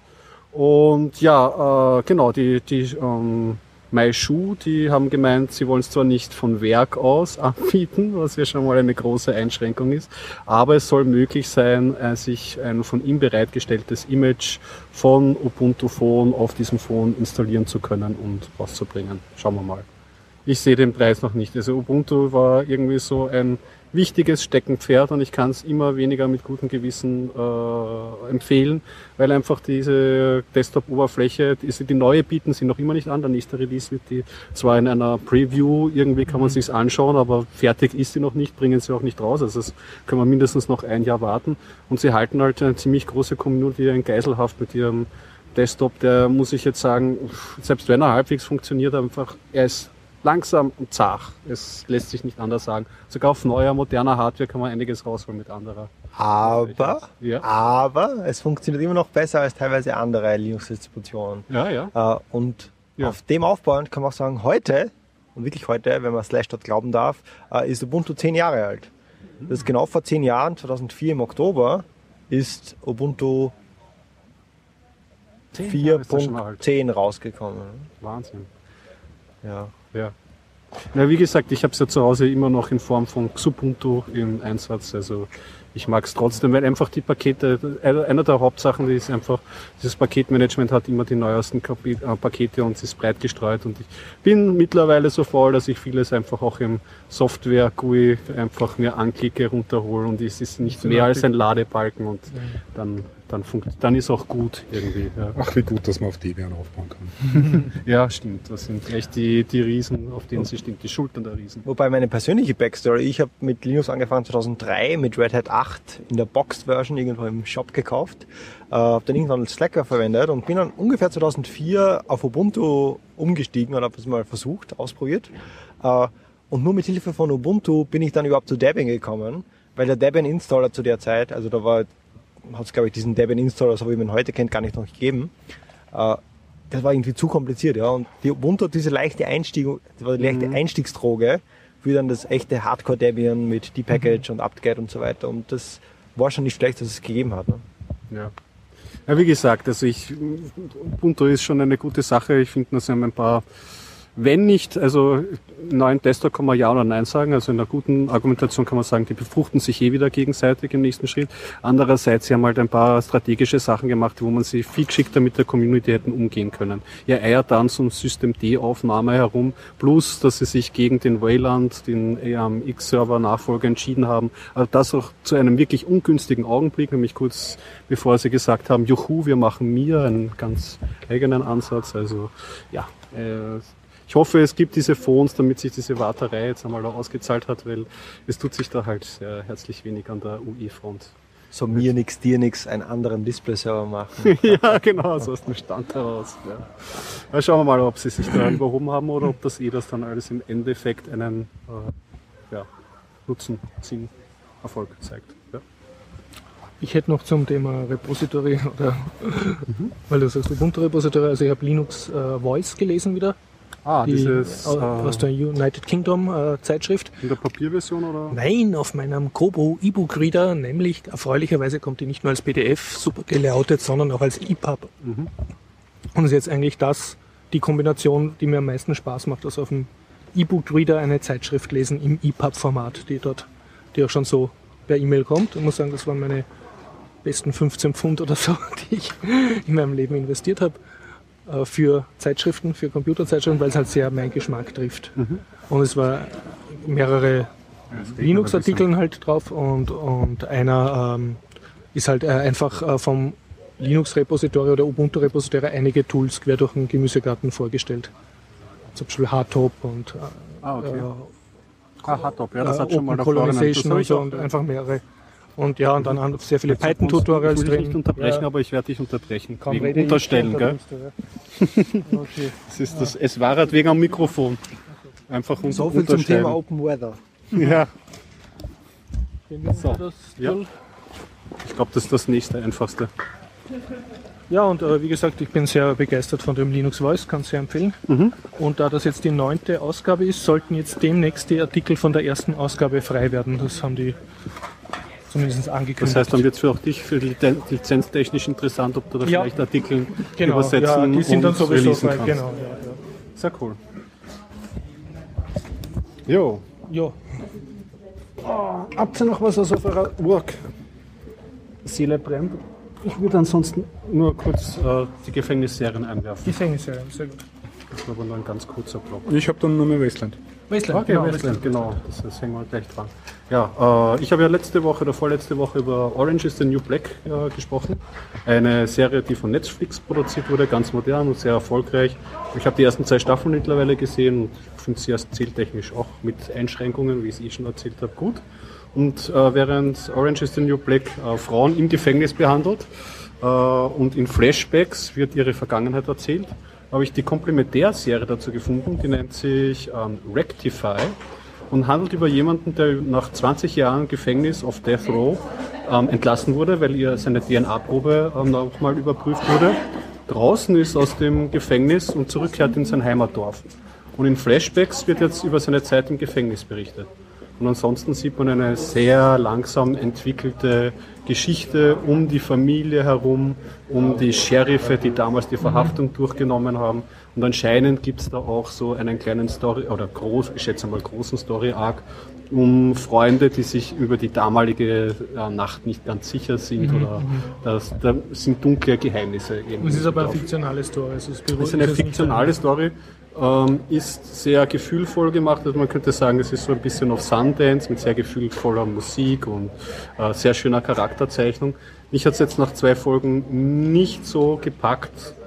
Eigentlich hatte ich ja das Projekt, diese drei Gefängnisserien. Eigentlich könnte man Prison Break noch hinzunehmen, wollte immer so abwechselnd alternierend schauen. Aber ich bin vielleicht ganz froh, dass ich das nicht gemacht habe. Das hätte mich wahrscheinlich keine der Serien genießen lassen. Und ja. Also Rectify kann man sich anschauen. Das ist so etwas mit, kann einem gefallen, wenn einem die Charaktere so interessieren im kleinen Kleinstadtmilieu, ganz liebevoll gezeichnet. Ansonsten, mich hat es jetzt nicht so raus, raus, rausgerissen. Die dritte Serie, die ich mir angeschaut habe, wird als Protoserie für die anspruchsvollen neuen, man sagt immer, Serien sind das neue Kino und so, eine HBO-Serie, eine frühe, äh, nennt sich Oz. Und Oz ist ein Hochsicherheitsgefängnis in Amerika. Und darüber handelt die Serie. Da habe ich nur die erste Folge gesehen. Ich weiß auch nicht, ob, sie, ob ich sie mir in der Herbstzeit jetzt noch wirklich fertig anschaue. Erstens dauert sie sechs Staffeln lang. Das heißt, das ist wie West Wing, da kann man mittlerweile furchtbar versinken. Und zweitens ist, habe ich die, nach der ersten Folge, ist, es ist gut, es wird so der Betrieb gezeigt und die Härte des Gefängnisses, aber es ist auch wirklich düster, düster. Und die Gewalt wird auf eine, auf eine Art und Weise ähm, gezeigt, die einem selber äh, ja, äh, wehtut. Also es ist eine sehr kann man, kann man sich anschauen, hat mich jetzt aber auch nicht so, naja. kann man, muss man nicht selber entscheiden, mal reinschauen. Ich wollte nur ähm, sagen, dass es die gibt. Und ja, eigentlich bin ich ja darauf gekommen. Schnell, bevor sie Pirate Bay sperren. Ja, genau, bevor das, bevor das alles mhm. Netz sperrt. Ja. ähm, bin ich darauf gekommen, weil ich ja eigentlich das Genre des Ausbruchsfilms so gerne mag, also ähm, aus dem Gefängnis ausbrechen. Da gab es ja auch eine Serie dazu, die aber nur die erste Staffel gut sein soll. Äh, Prison Break habe ich nicht angeschaut. Aber zwei Filme, die man vielleicht erwähnen kann, die ich sehr gerne habe in dem Zusammenhang, ist 1963 gab es Die Flucht aus Alcatraz ja. mit Clint Eastwood. Das ist ein klassischer Film, ja. Ausbruchfilm, den man mit. Und ein anderer hat zwar nicht Gefängnis, sondern Gefangenenlager. Das sind gesprengte ähm, Ketten, wo ziemlich jeder bekannter Schauspieler von der damaligen Zeit, Steve McQueen, oder? genau, richtig. Ja, Steve McQueen, der James Garner und noch ganz, ganz, ganz, ganz viele alte bekannte gesprengte Ketten unbedingt anschauen, wer es noch nicht gesehen hat. So, raus aus dem Gefängnis. Nein, nicht ganz, das stimmt nicht. nicht, weil ich. Ja, Wasteland hat auch was mit Gefängnis zu tun. Okay. Du redest jetzt von Wasteland?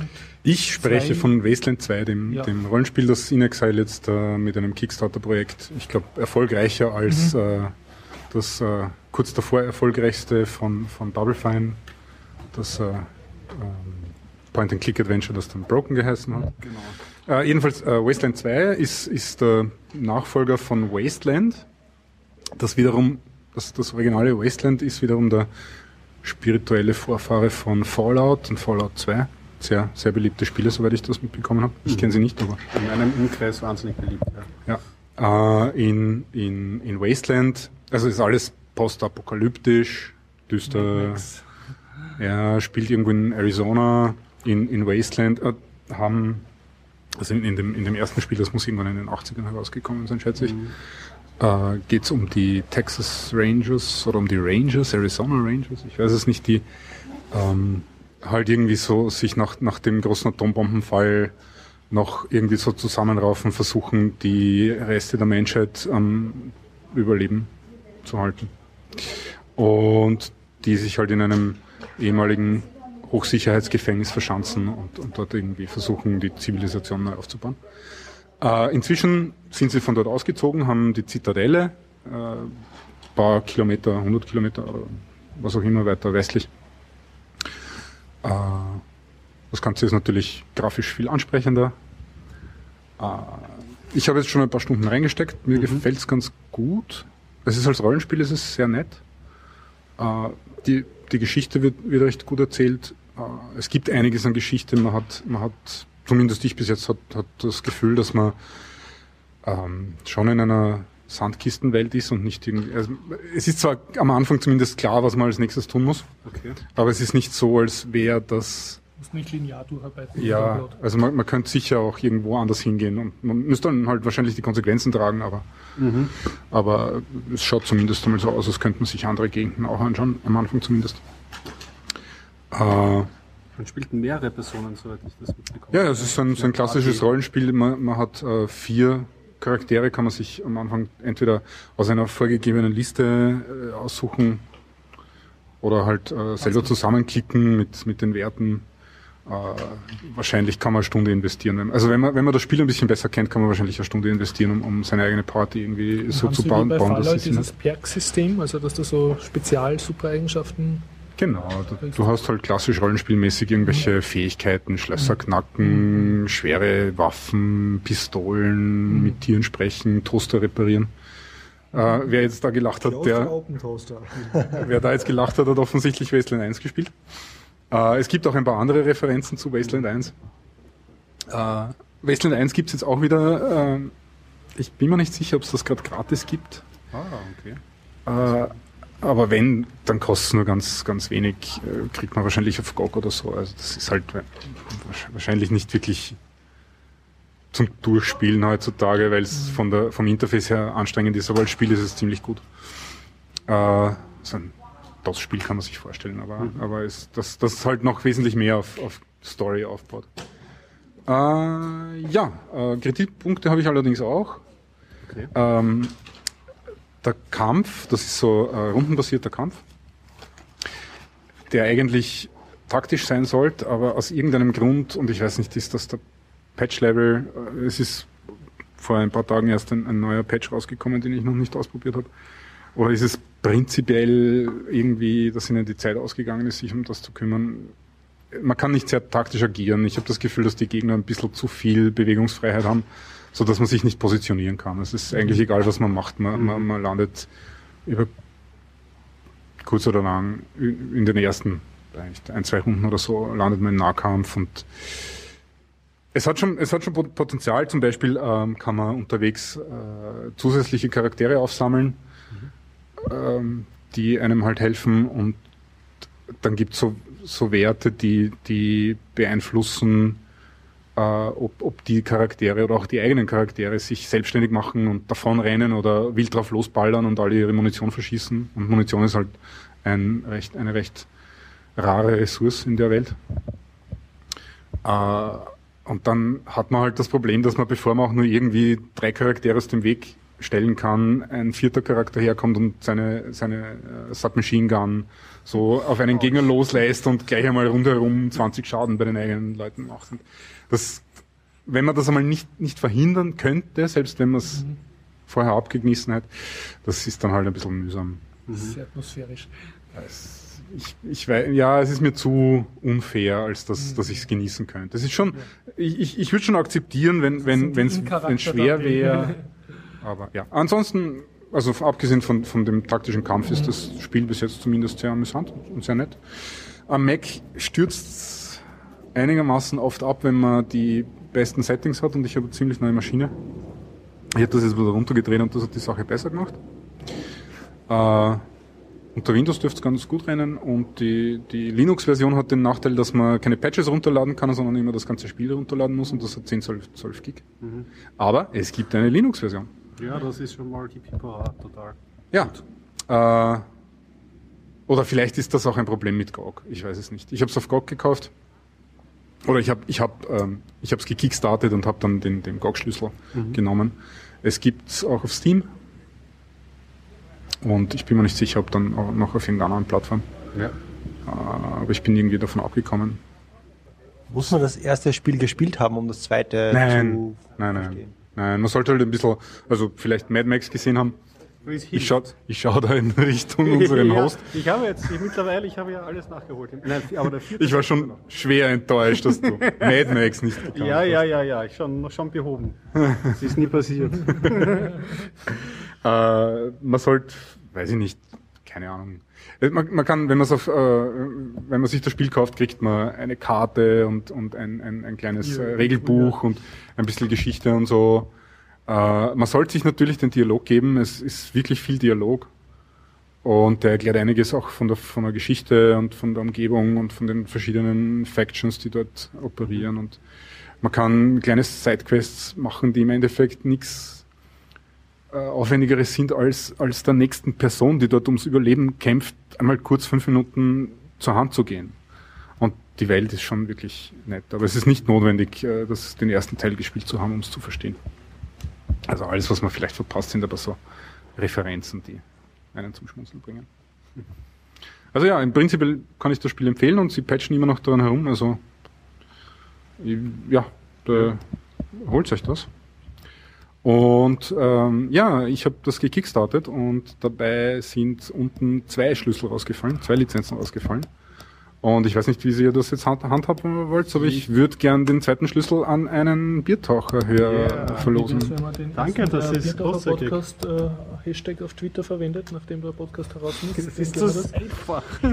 wie wäre es mit, dem, mit der ersten Person, die zum ersten Mal hier physisch auftaucht beim nächsten ah, ja. Mal oder beim Genau, Mal. der erste, der nicht von uns vier ist und und nicht der Florian, den schließen wir aus. Ja, Florian und Johnny. Florian und Johnny schließen wir auch aus, okay. Das wäre zu insidermäßig, ja. Genau. Die uns entweder hier im alten AKH oder in der Zypresse genau. am Montag um 19.30 Uhr auflauern. Denen, die verbinden wir mit dir. der Rechtsweg ist ausgeschlossen und äh, die 39. Der Linksweg auch. Der Linksweg auch und die 39,90 Dollar, die das Spiel momentan wert ist, kann ich euch auch nicht in Cash abgelten. Also Steam Key, GOG Key oder nix. Könnt ihr auch versuchen, den, den Cache auf Ebay dann zu verkaufen. Ne? ah, den, den Steam Key. Das, da kann ich dann nicht kontrollieren. Ja, genau. Ich habe ja auch, ich habe ja ähm, die ersten 10 Minuten von Wasteland 2 gesehen. Ein Freund von mir hat mich besucht, wir haben es unter Windows, unserer einzigen Windows-Maschine angeworfen und wir haben ein fast Let's Play aufgenommen. Ich war Wow. total aufgeregt. Ich, äh, ich, diese Let's Play-Kultur, ich habe ja noch nichts damit zu tun gehabt, also anderen Leuten beim Spielen ähm, zuschauen und ich habe ja mein äh, Podcast-Mikro angesteckt und so, er hat sich, äh, der Freund, um alles andere gekümmert. Hätte ich mich äh, vielleicht nicht so, also wir haben 20 Minuten aufgenommen und dann warten wir eine Audiospur, aber die äh, Videospur dazu war verloren. Also dieses ich Let's Play wird nie Let's auftauchen. Ja, ja. Und er hat mich spielen lassen, weil ich äh, uneinvergenommen, ich habe ewig Okay. keine Rollenspiele mehr gekauft und so. Und es hat auch nicht lang gedauert, das Spiel, weil ich gleich beim ersten Händler gemeint habe, ja, und da kann man, kann ich den jetzt angreifen? Oder ich gesagt, ja, natürlich. ja, weil da wird eine fundamentale Rollenspielregel gebrochen. den, den Atomkrieg überlebt, dass du jetzt Händler angreifst. Ja, und der, die Händler sind auch ganz gut ausgestattet, wie ich dann bemerkt habe. Es hat ja so einen Zwei-Runden-Kampf. Ja. Hm, Ja, äh, apropos Rollenspiel, kann ich noch kurz berichten, weil ich es angekündigt habe. Warhammer habe ich jetzt Yeah. gespielt. Pen und Also Paper. Pen und Paper, richtig. Mit Ja, jetzt hat's mich letzt, ich habe mich ja mit, mit Füßen und Armen gewehrt. Ich habe ja eigentlich schon sogar die, die Angel-Rollenspiel, das Vampir-Rollenspiel vorgezogen, damit ich dem Also klassischen du wolltest nicht klassisch Elf und, und Mensch und, und Setting. Und ich hatte auch dann, ähm, der Spielleiter hat mit uns das Ganze ausgewürfelt an Vorabenden, weil es dauert dann schon noch relativ lange und ist schon beim Auswürfeln wird klar, okay, die Warhammer-Leute nehmen das äh, Regelwerk durchaus ernster als ähm, so paranoia Handlungsspieler und das ist halt nicht so meins, muss ich sagen. Ich bin eher so einer, der so auf Dia Regelwerk-Nazis naja. Dia Dialog steht. Einfach, ah, da ist so jemand, der Da gibt Barmann. es schon bessere Regelwerke. Ja. Fantasy-Regelwerke, Ja. die dem entsprechen. Aber dieses Warhammer ist ja schon eine sehr, sehr alte Franchise, oder? Ja, ja. Ja, Ja, das ist ein wie war wie Klassiker. war's jetzt? Warst du ein Zwergenkrieger oder was? Ich habe mich für einen Menschen entschieden und man kann, gibt ein Karrieresystem, wo man mit einem Mhm. Anfangsberuf anfängt und dann umsatteln kann. Und ich bin dankenswerterweise bin ich Grabräuber. ja, und für die Backstory hat es auch schon die ersten XPs gegeben. Das fand ich wieder gut. Ist immer gut, wenn man für so nebensächliche Tätigkeiten schon Mhm. Erfahrungspunkte bekommt. Also wenn man sich die Geschichte zu seinem Charakter überlegt hat. Okay, also für den Hörer, der sich nicht mit Rollenspielen auskennt. äh, das Spiel heißt Warhammer. Ja. Ja. Und äh, wie viel physikalische Spieler braucht man hier? Wie viele Freunde muss man haben, um das Spiel spielen zu können? Gute Frage. Man braucht auf jeden Fall einen. Spielleiter und, glaube ich, mindestens einen Spieler. Ich würde aber wahrscheinlich mindestens zwei Spieler empfehlen, damit es anfängt, Spaß zu machen. Muss der Spielleiter dann das Regelbuch lesen? Oh ja, das muss er. Deswegen bin ich gar kein so guter Spielleiter, aber unser jetziger Spielleiter ist dafür anscheinend wie gemacht. Er merkt sich die abstrusesten Regeln oder gibt es zumindest vor, diese zu können. Ja, da muss ich als Spielleiter schon genau ähm, damit auseinandersetzen. Als Spieler kommt es auf den Spielleiter darauf an, wie viel Verantwortung er des Regellernens dann überträgt an die Spieler. Das heißt, es macht auch Sinn, äh, als er erst First-Time-Player sich zuerst einem Spiel anzuschließen, wo der Spielleiter schon sehr versiert ist, Ja. äh, dann das Ganze zu spielen. Genau. Und das heißt, den, den Gewinner vom Hop sein Key, der kann dann auch mal zu dir mitgehen und auch das Spiel ausprobieren. Also, wenn er das wirklich vorhat, wir können es schon machen. Ich meine, jetzt bei Warhammer wird es langsam kompliziert. Wir haben gerade drei Le neue Leute aufgenommen. Wir wären theoretischerweise zehn Leute, die jetzt spielen, was langsam den Rahmen äh, meiner wirklich viel, Häuslichkeiten ähm, sprengt. Und man, man merkt schon, also unsere ideale Gruppe, mit der wir meistens spielen, besteht aus vier Personen. Das ist gut. Kann man noch organisieren im Real Life. Und Ne? man kann viel auch im Dialog lösen. Und bei zehn Leuten musste ich schon stark zurücknehmen. Und geht die Story dann auch weiter von Session zu Session? Äh, muss dann jeder dabei sein oder kann auch einmal wer fehlen? Ja, Ist das dann ein, ein Also man kann es schon so machen. Also wie ich noch äh, größenwahnsinniger Spielleiter war bei Midgard, gab es den Modus, wenn Leute fehlen, dann fahren sich diese sozusagen in eine Art Zombie-Modus und werden von einem anderen Mitspieler oder von den Mitspielern gesteuert. Hatte böse Seiteneffekte, dass ähm, undurchschaubare Abgründe und so, da ist der Zombie gern mal reingehupft, um zu schauen, wie tief das ist. Also das ist eher destruktiv, man kann sie auch schlafen schicken. Gut ist es aber, wenn alle dabei sind, weil wenn alle dabei sind und wenn man die Abstände dazwischen nicht so weit steckt, dann kann man eine intensivere Storygeschichte ähm, erzählen. Weil diese Pen and Paper Rollenspiele, für Leute, die es gar nicht kennen, ist eigentlich ein gemeinschaftliches ähm, Geschichten erzählen. Der Spielleiter erzählt so eine Grundhandlung und die Gruppe im Dialog ähm, interagiert mit der erzählten Welt, mit den Personen, die da auftreten, kämpfen, sprechen, betrügen, was auch immer da möglich ist. Ja. Und da ist es halt besser, wenn alle da sind und wenn sie oft kommen. Wie lange dauert so eine Session? Also wenn ich jetzt sage, ich will einen Abend mal Rollenspiele spielen, dauert das dann zwei Stunden, drei Stunden, vier Stunden? Ich schaffe es bis jetzt nie über drei Die Stunden. vier plus vier Stunden. Boah, ja, das ist dann schon lang. Also so, kann man, so konzentriert sind wir nicht. Also wir schaffen es. Für jedes, für jedes zehnte Altersjahr, das, das der Spielleiter an den Tag legt, ziehst du noch einmal eine Stunde ab. Ja, du kriegst, also über also vier Stunden haben wir schon mal geschafft, aber ab bei uns ist ab der dritten Stunde schon Schluss. Dann geht's auch schon, man merkt das dann eh, dann werden die Leute schon unkonzentriert und langsam verlegern sich die äh, Gespräche wieder Richtung ähm, reales Leben und so. Also, Ich freue mich schon auf die Biertaucher Podcast Special Edition, wo du die nächste Session vom Rollenspiel aufnimmst. Ein Let's Play äh, Warhammer machen. da muss ich mal einen Mitspieler Ähm.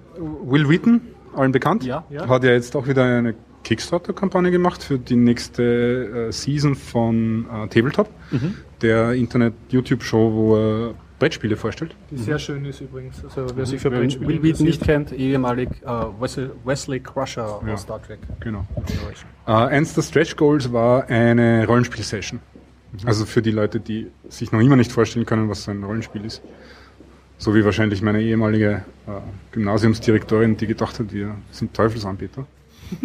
Äh, irgendwann nächstes Jahr sollte das dann herauskommen, da kann man sich live anschauen, wie, wie sowas ausschaut. Und äh, der macht das sicher für die breite Masse zugänglich. Ja, und apropos Kickstarter, das ist Wahnsinn. Von eins ins andere. Es soll auch von Paranoia, einem anderen Pen and Paper Rollenspiel, was in der so einer quasi Zukunft, 1984 Zukunft spielt, da gibt's jetzt auch einen Kickstarter, nämlich eine Post-Snowden ähm, Edition. Also eine, die die aktuellen Themen mit einarbeiten soll von Überwachungsstaaten. Eine Art Direct, Director's Cut vom bestehenden Spiel. best- Genau, richtig. Noch einmal überarbeitet, vielleicht mit neuen Abenteuern und angepasst. Also das könnte auch nicht amüsant werden. Ja, und Warhammer selber, es war dann im Spiel Gott sei Dank nicht so schlimm. Es war so ein, ein gutes, kurzes Einsteiger-Adventure. Wir müssen es noch fertig spielen, aber im zweiten Abend soll es erledigt sein. Wir kommen alle in die Kneipe, ich und meine Party, und dann ähm, ist schon da irgendeine Adelige in den oberen Schlafgemächern eingezogen und alle sind furchtbar aufgeregt und wir sitzen an einem Tisch und betrinken uns eigentlich die ganze Zeit und es kommen immer Angestellte von dieser ähm, Adeligen herunter und erzählen uns Geschichten und jetzt gerade ist es oh, sehr, sehr spannend, nämlich einem dieser ähm, Angestellten wurde ein Giftbecher serviert, den ich in meinen Besitz bringen konnte. Der steht gerade vor mir und dann wurde das Spiel abgesaved. Also ich stehe gerade mit einem Giftbecher vor mir. Ich bin neugierig, ob ich da irgendwie was rausschlagen kann. So. Hm? Hm? Machen wir langsam Schluss, Leute. Nein, ich will noch nicht heimgehen. Okay, also wir, können wir die Zeit ablesen von unserem proprietären Aufnahmegerät? Ja, vom Zoom H2, wir können sicher mindestens, also wie ich noch das letzte Mal draufgeschaut habe, konnte ich noch 15 Stunden aufnehmen. Solange wird Das allerdings die packen Weil- Das backen die Batterie nicht. Lieber Hörer, deine Zeit ist nichts wert. wir bemühen uns gar nicht, uns kurz zu halten. Wir Aber wenn Sie sich selber auch gerne reden hören, dann Kommen Sie nächsten vorbei Montag. Sie sich den Key. genau. Äh, vielleicht machen wir ein bisschen Meta-Diskussion über den Biertaucher-Podcast. Gerne. Ja. Die welche Episode ist das? Die will, welcheste Episode ist das jetzt? Die 178. Okay. Und seid ihr immer noch motiviert, Podcasts weiterzumachen? Na klar. Von Woche zu Woche.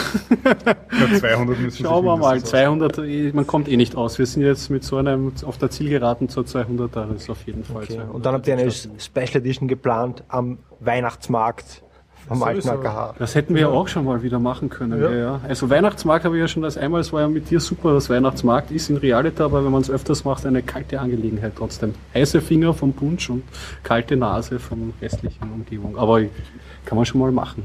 Die Biertaucher-Hosts haben da keine Probleme, Ja. irgendwie Auch sich einzusetzen für die. Hörerschaft. Stimmt. Jetzt, du uns so auf dieses Glatteis geführt. Was, was jetzt ein? Selbstverständlich. habt ihr eine Ahnung, wie viele Hörer ihr momentan habt? Gute Frage. Nein, mein, ich habe mein Statistikskript schon längere Zeit nicht ähm, ähm, ähm, laufen lassen. Und auch das ist ja nur sehr krude, weil es ähm, er bündelt eigentlich nur die Apache-Zugriffszahlen auf die Soundfiles und tut's in IP-Adressen zusammenfassen. Mehr macht das eigentlich. Das Ich nicht das so ein bisschen, ich mache so einen, einen URL-Shortener von Google und da, der zeigt die Zugriffszahlen, wie viel den verwendet haben. Also das geht hauptsächlich über Twitter und wo ich den halt brauche. Und das sind zwischen 10 und 20. Der proprietäre URL-Shortener. Ganz genau. Ja, und äh, ich habe letztens mehr Hörer. bin ich zufälligerweise mit einem ähm, einen Herrn zusammengesessen, der neue Medien unterrichtet und so, und der hat gemeint, erstens äh, sollen wir unseren Release, einen tatsächlichen Release-Termin ganz genau halten. Das soll total wichtig sein, dass man sich immer fragt. Kenne ich von mir selber, selber allerdings auch, das stimmt schon bis zu einem gewissen Grad. Und zweitens hat er gemeint, das soll auf YouTube so super sein. Für le- viele Leute hören ja die Podcasts über YouTube und das soll einfach in Arbeit, das dort auch noch in, draufstehen? Nein, nein, einen Stat einen, ähm, die Statistiken dort Ja. zeigen nämlich an, bis zu wievielten Minute die äh. Ah, haben. sehr das schön. ist ja, das wäre ja mal interessant, ob sie das wirklich von Anfang bis Ende durchstehen. Herzlichen Glückwunsch an dieser Stelle. dass, dass ich ab und zu, wenn ich sehr gut drauf bin und mir sehr fad ist, stelle ich einen äh, Podcast auf YouTube, wenn ich einfach zu viel Zeit habe. ah, okay. um mich hast damit zu gar nicht- spielen. Ich habe gar nicht gedacht, dass auf ohne geht das ja automatisch. Okay. Ja, eben jetzt äh, nicht mehr Ah, so. soll ich dann einstellen nochmal? Okay. Ja, vielleicht. Gut, und, und aber das hat, ja, wie auch immer. Auf jeden Fall haben wir einen Kommentar gekriegt auf YouTube. Und da habe ich mich gefreut, wow, ein Kommentar, weil es war zur Folge 84, also die ist Ah. jetzt schon über ein Jahr her. Mhm. Oder ja. Und dann war das, habe ich mir das durchgelesen, der Kommentar war relativ nichtssagend, dann habe ich geklickt, wer das ist, und das war so ein Christ und YouTube oder Christen in YouTube oder so. Also es, ich habe dann keine große Lust gehabt, mit dem in größere, tiefere, in tiefere Kommunikation zu treten und den, den, in den Fundi-Channel da.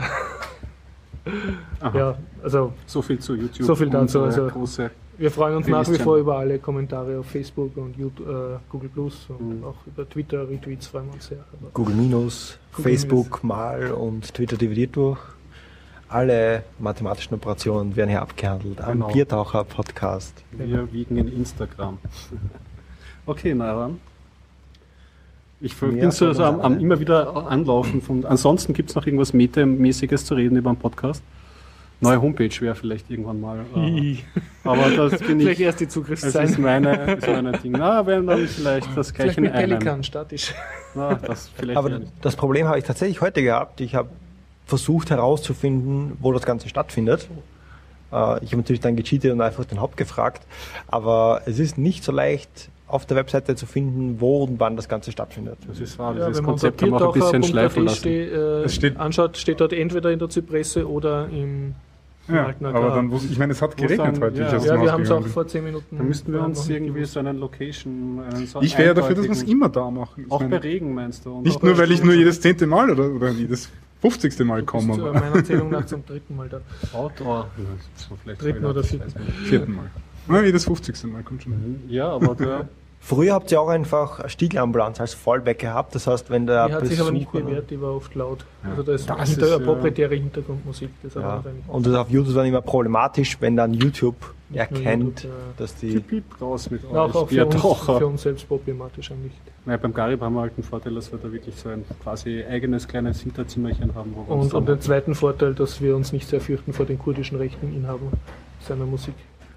Das okay, das ist. Ja, Ab, ab Episode 500 wird dann ein spezielles Biertaucher-Vereinslokal eingerichtet äh, im ersten. Bezirk in Wien und dann gibt es diese Problematik nicht. ja, richtig. Mit, mit eigener Massage und Sauna und Schwimmbad und, Arbeitsgruppe und, Biertauchen. und so ein, ein Club, wo so die Bediensteten super Essen servieren. Aber ihr solltet mal eine freiwillige Hörer-Counting-Stats-Ding machen, wo dann die Hörer, die nicht Okay, Also- machen wir das gleich. Also wer, wer sich outen will als Biertaucher-Hörer, bitte ähm, ob im Social Netzwerk seiner Wahl ein Selfie posten mit so einem Zettel vor dem Gesicht oder vor dem Bauch. Ich höre bin ein echter Mensch. Podcast. ich bin keine Die Klickfarm. sind doch sicher gerendert. Und wir veröffentlichen das dann natürlich. Ich werde auch Fotos von meinen Skripts posten, die den Biertaucher-Podcast regelmäßig runterladen. Ah, sehr gut. Ja. Die gibt es gar nicht. Ja, liebe Hörer, äh, es ist Zeit schlafen zu gehen. Aber wirklich. Außer du hörst das in, in, in den frühen Morgenstunden. Das, das wäre auch ein interessantes. Diese Metriken kann man momentan nicht erfassen. Wann hört der Hörer den Biertaucher-Podcast? Aber sag, du hast doch Also als, ich als Podcast-Betreiber da viel mehr. Erfahrung. Was sagen deine, deine Podcast-Erzeuger, die deinen Podcatcher verwenden? Äh, der Podcatcher nimmt die Privatsphäre des Users sehr genau. Äh, das heißt, wir erfassen diese Daten nicht. Äh, Also, andererseits ist, haben wir da keine Requests. äh, es gibt die Möglichkeit, wenn der User wirklich Gporter verwendet oder einen anderen Podcast-Client, der aus gporter.net verwendet, hint, hint, hint, äh, dann, dann kann dieser Client direkt die äh, Abspielzeit. die Abspielzeit schicken, das heißt Start- und Endzeitpunkt, jetzt mal im Podcast drinnen. Das heißt, er sagt, okay, äh, die Leute hören einen Biertaucher-Podcast bei Minute aktuell nicht mehr, weil nur mal Blödsinn erzählt wird. Äh, könnte man das theoretisch herausfinden. Oder falls er irgendwann mal Werbung einbaut in den Podcast, der User skippt die Werbung immer und so weiter. Das kann man theoretisch festhalten, wenn der Client das weiterschickt, wenn der User sagt, ich will diese Daten sharen, äh, dann kommt das Ganze auf gporter.net und auf gporter.net kann dann der Podcast-Autor, in dem Fall ihr, reinschauen und schauen, okay, für eine gewisse Episode, wie viele User haben dieses Segment gehört und so weiter. Da könnte man so eine Statistik machen, äh, wer mehr den Gregor skippt und wer mehr mich skippt. Ne? Und dann also immer so Mit mit zwei so Balken. Visualisierungen Ja, auf der Webseite. Ja. So wie beim Fußballmatch, so ein Ballbesitz. Ja. Genau, Ballbesitz. Äh, natürlich wäre es auch interessant, mit Artificial Intelligence herausfinden, ob der Horst oder der Gregor mehr spricht. Ja. Also Ballbesitz für Ja, es gibt ja bei Podcasts. Politikersendungen gibt es das ja wirklich, äh, dass, dass die Parteien sehr genau schauen, wie viele Sekunden Ja, ja, einer das reden darf und dass er nicht Aber das benannt wird meistens manuell mit User gemacht, die, stoppen dann. also mit, mit, mit Leuten gemacht, die mitstoppen. Ja. Biertaucher Podcast, Episode Nummer Ach, 178. 178. Ist diese Zahl in irgendeiner Form relevant? Also, Mir fällt nichts ein. Ist es eine ich bin noch nicht Primzahl? daran anschauen. Wahrscheinlich nicht. Sie Hm, gerade 178 ist ganz, ganz schlechte Karte. jetzt, der Thomas hat sein zweites Bier. schon, Ich glaube, er trollt euch. Er Ja. trollt uns, ja. Er trollt uns in die Länge, was ihm vielleicht eh gar nicht schlecht ist. Ja, Das ist kein Problem. Wer jetzt zuhört, ist selber schuld. Ja, äh, hast du irgendwie News von Nachbarnprojekten von dir? Hörst du Ja. irgendwas von den Auphonic oder von den Botlauf-Leuten? Die wollen ja auch irgendwie so metadatentechnisch was weitermachen. Da brauchen sie, glaube ich, auch. Ja, da kann ich auch ein bisschen äh, Shameless Self-Promotion machen. Äh, G-Podder, einer der, der aktuellen Versionen, unterstützt verschiedene Podlove-Standards. Zum Beispiel die, ähm, mir fällt jetzt der Name nicht direkt ein, aber es gibt diese Möglichkeit dieser Linked Feeds oder Paged Feeds, heißt es, glaube ich. Ja, genau. Das heißt, der RSS-Feed äh, liefert prinzipiell nur die neuesten Episoden aus, hat dann aber in den Meta-Tags noch zusätzliche Informationen, äh, wo die nächste Seite des Podcasts drinnen steht und aktuelle Versionen von Gpodder äh, lesen das aus. Und wenn man zum Beispiel den CAE von Tim Pritlove abonniert, dann bekommt man nicht nur die aktuellsten Episoden, sondern auch die Episoden Zur bis Episode zurück. Ja. Das, Das ist halt super, weil meisten lösen es so, dass du einen aktuellen Feed hast, wo nur die letzten zehn Episoden drinnen sind, noch einen getrennten Archivfeed.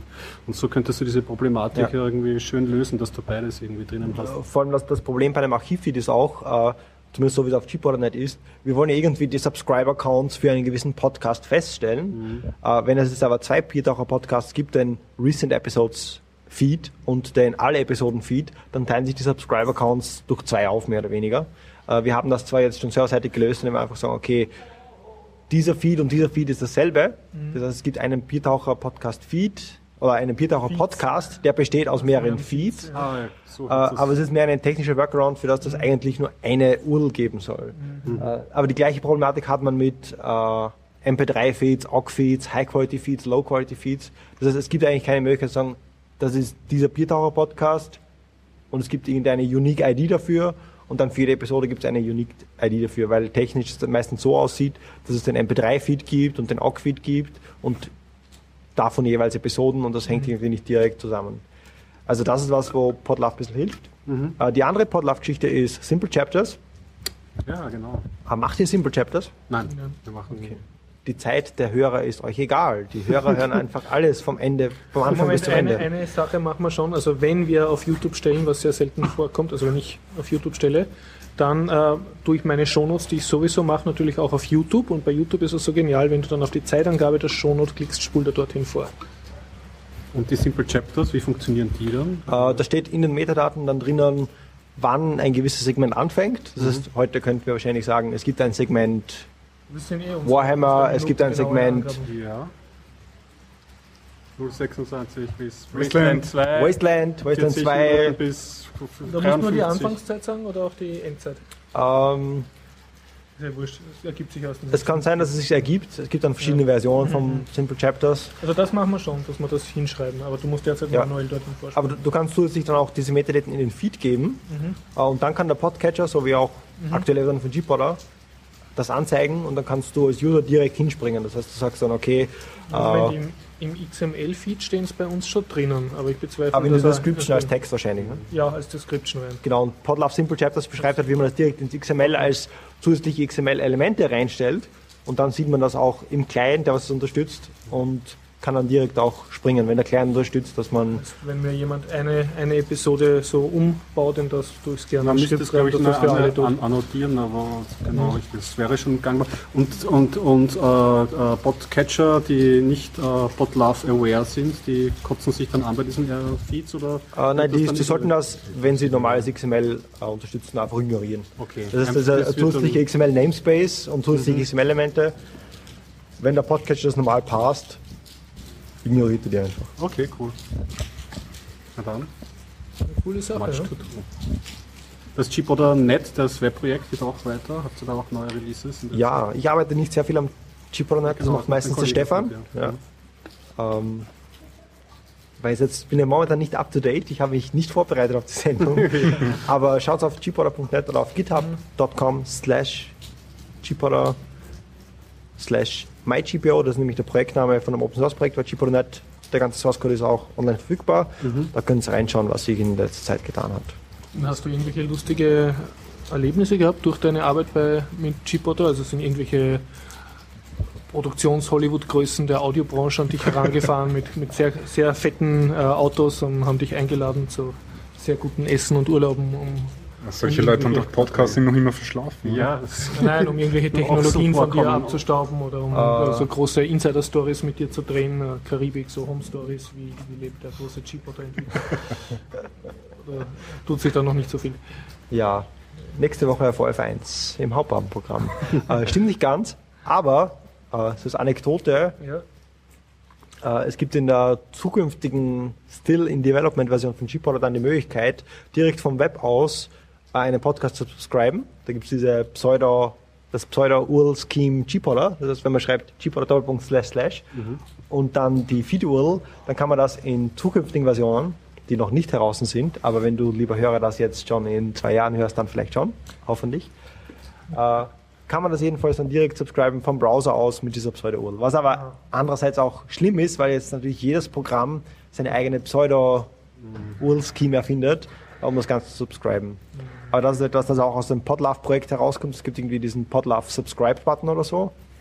Das heißt, das könnt ihr vielleicht auch einbauen beim Biertaucher Podcast, dass ihr diesen Podlove Subscribe-Button einbaut und dann klickt man drauf und dann bekommt der User eine Übersicht, welche, äh, Betrie welches Betriebssystem hat er und welche Clients gibt es dafür und dann kann er direkt damit subscriben.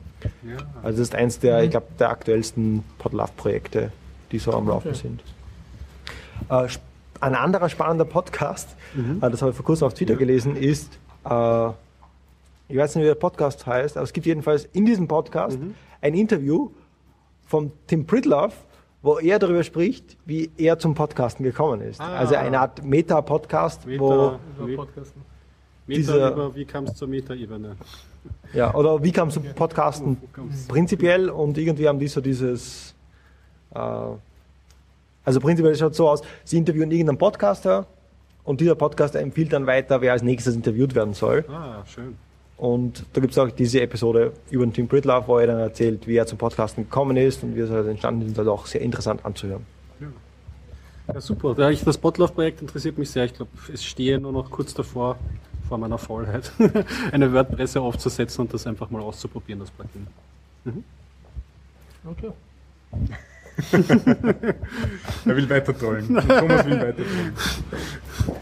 So, Schluss aus. Müssen uns ein bisschen was bis zum nächsten Mal aufheben. Richtig. Aber Thomas, du kannst ja nächsten Montag kommen und weiter trollen. Mal schauen. Wir werden sicher irgendwann wieder die Zeit finden, um Ja, Montag genau. ist immer schwierig. Ist immer da muss schwierig. ich, da muss ich kochen.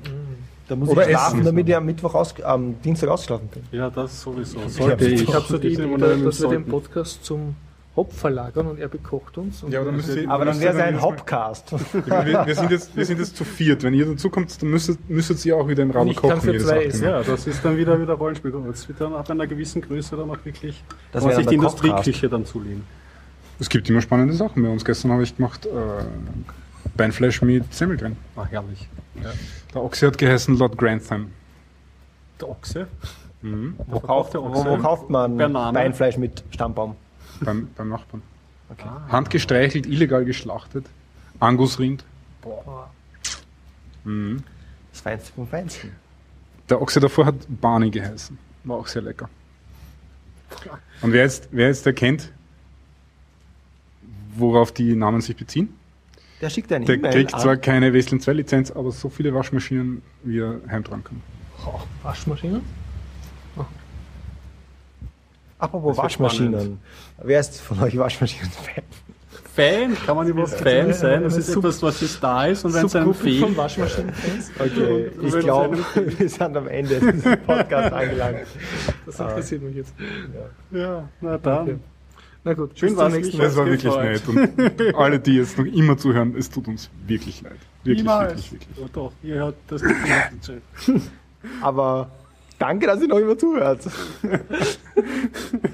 äh, ja. Also Thomas hat in seinem Leben zu viel Podcast gehört. Man kann nie aufhören. Ja? Halt Binge. Binge. Also es kommt mir kein Special hier nach, oder gibt es irgendeinen einen externen Beitrag, der noch zum Diesmal nicht, angehängt gell? wird? Diesmal nicht, nein. Manchmal interviewe ich Leute wie dich und hänge das das dann letzte Mal hast du noch Echo bekommen. Ein Nein, also ich habe. Aber die waren nette Interviews. Also Hast ich du gebe es das echt. zu. Die, die, die Interviews waren ganz gut. Dankeschön. Und ja. Habe ich, hab ich durchgehört. Wir könnten es machen, so wie Hello Internet, ähm, der Podcast von CGP Grey und dem anderen Menschen, der Computerfile und äh, Periodic Table of Videos macht und Okay. plötzlich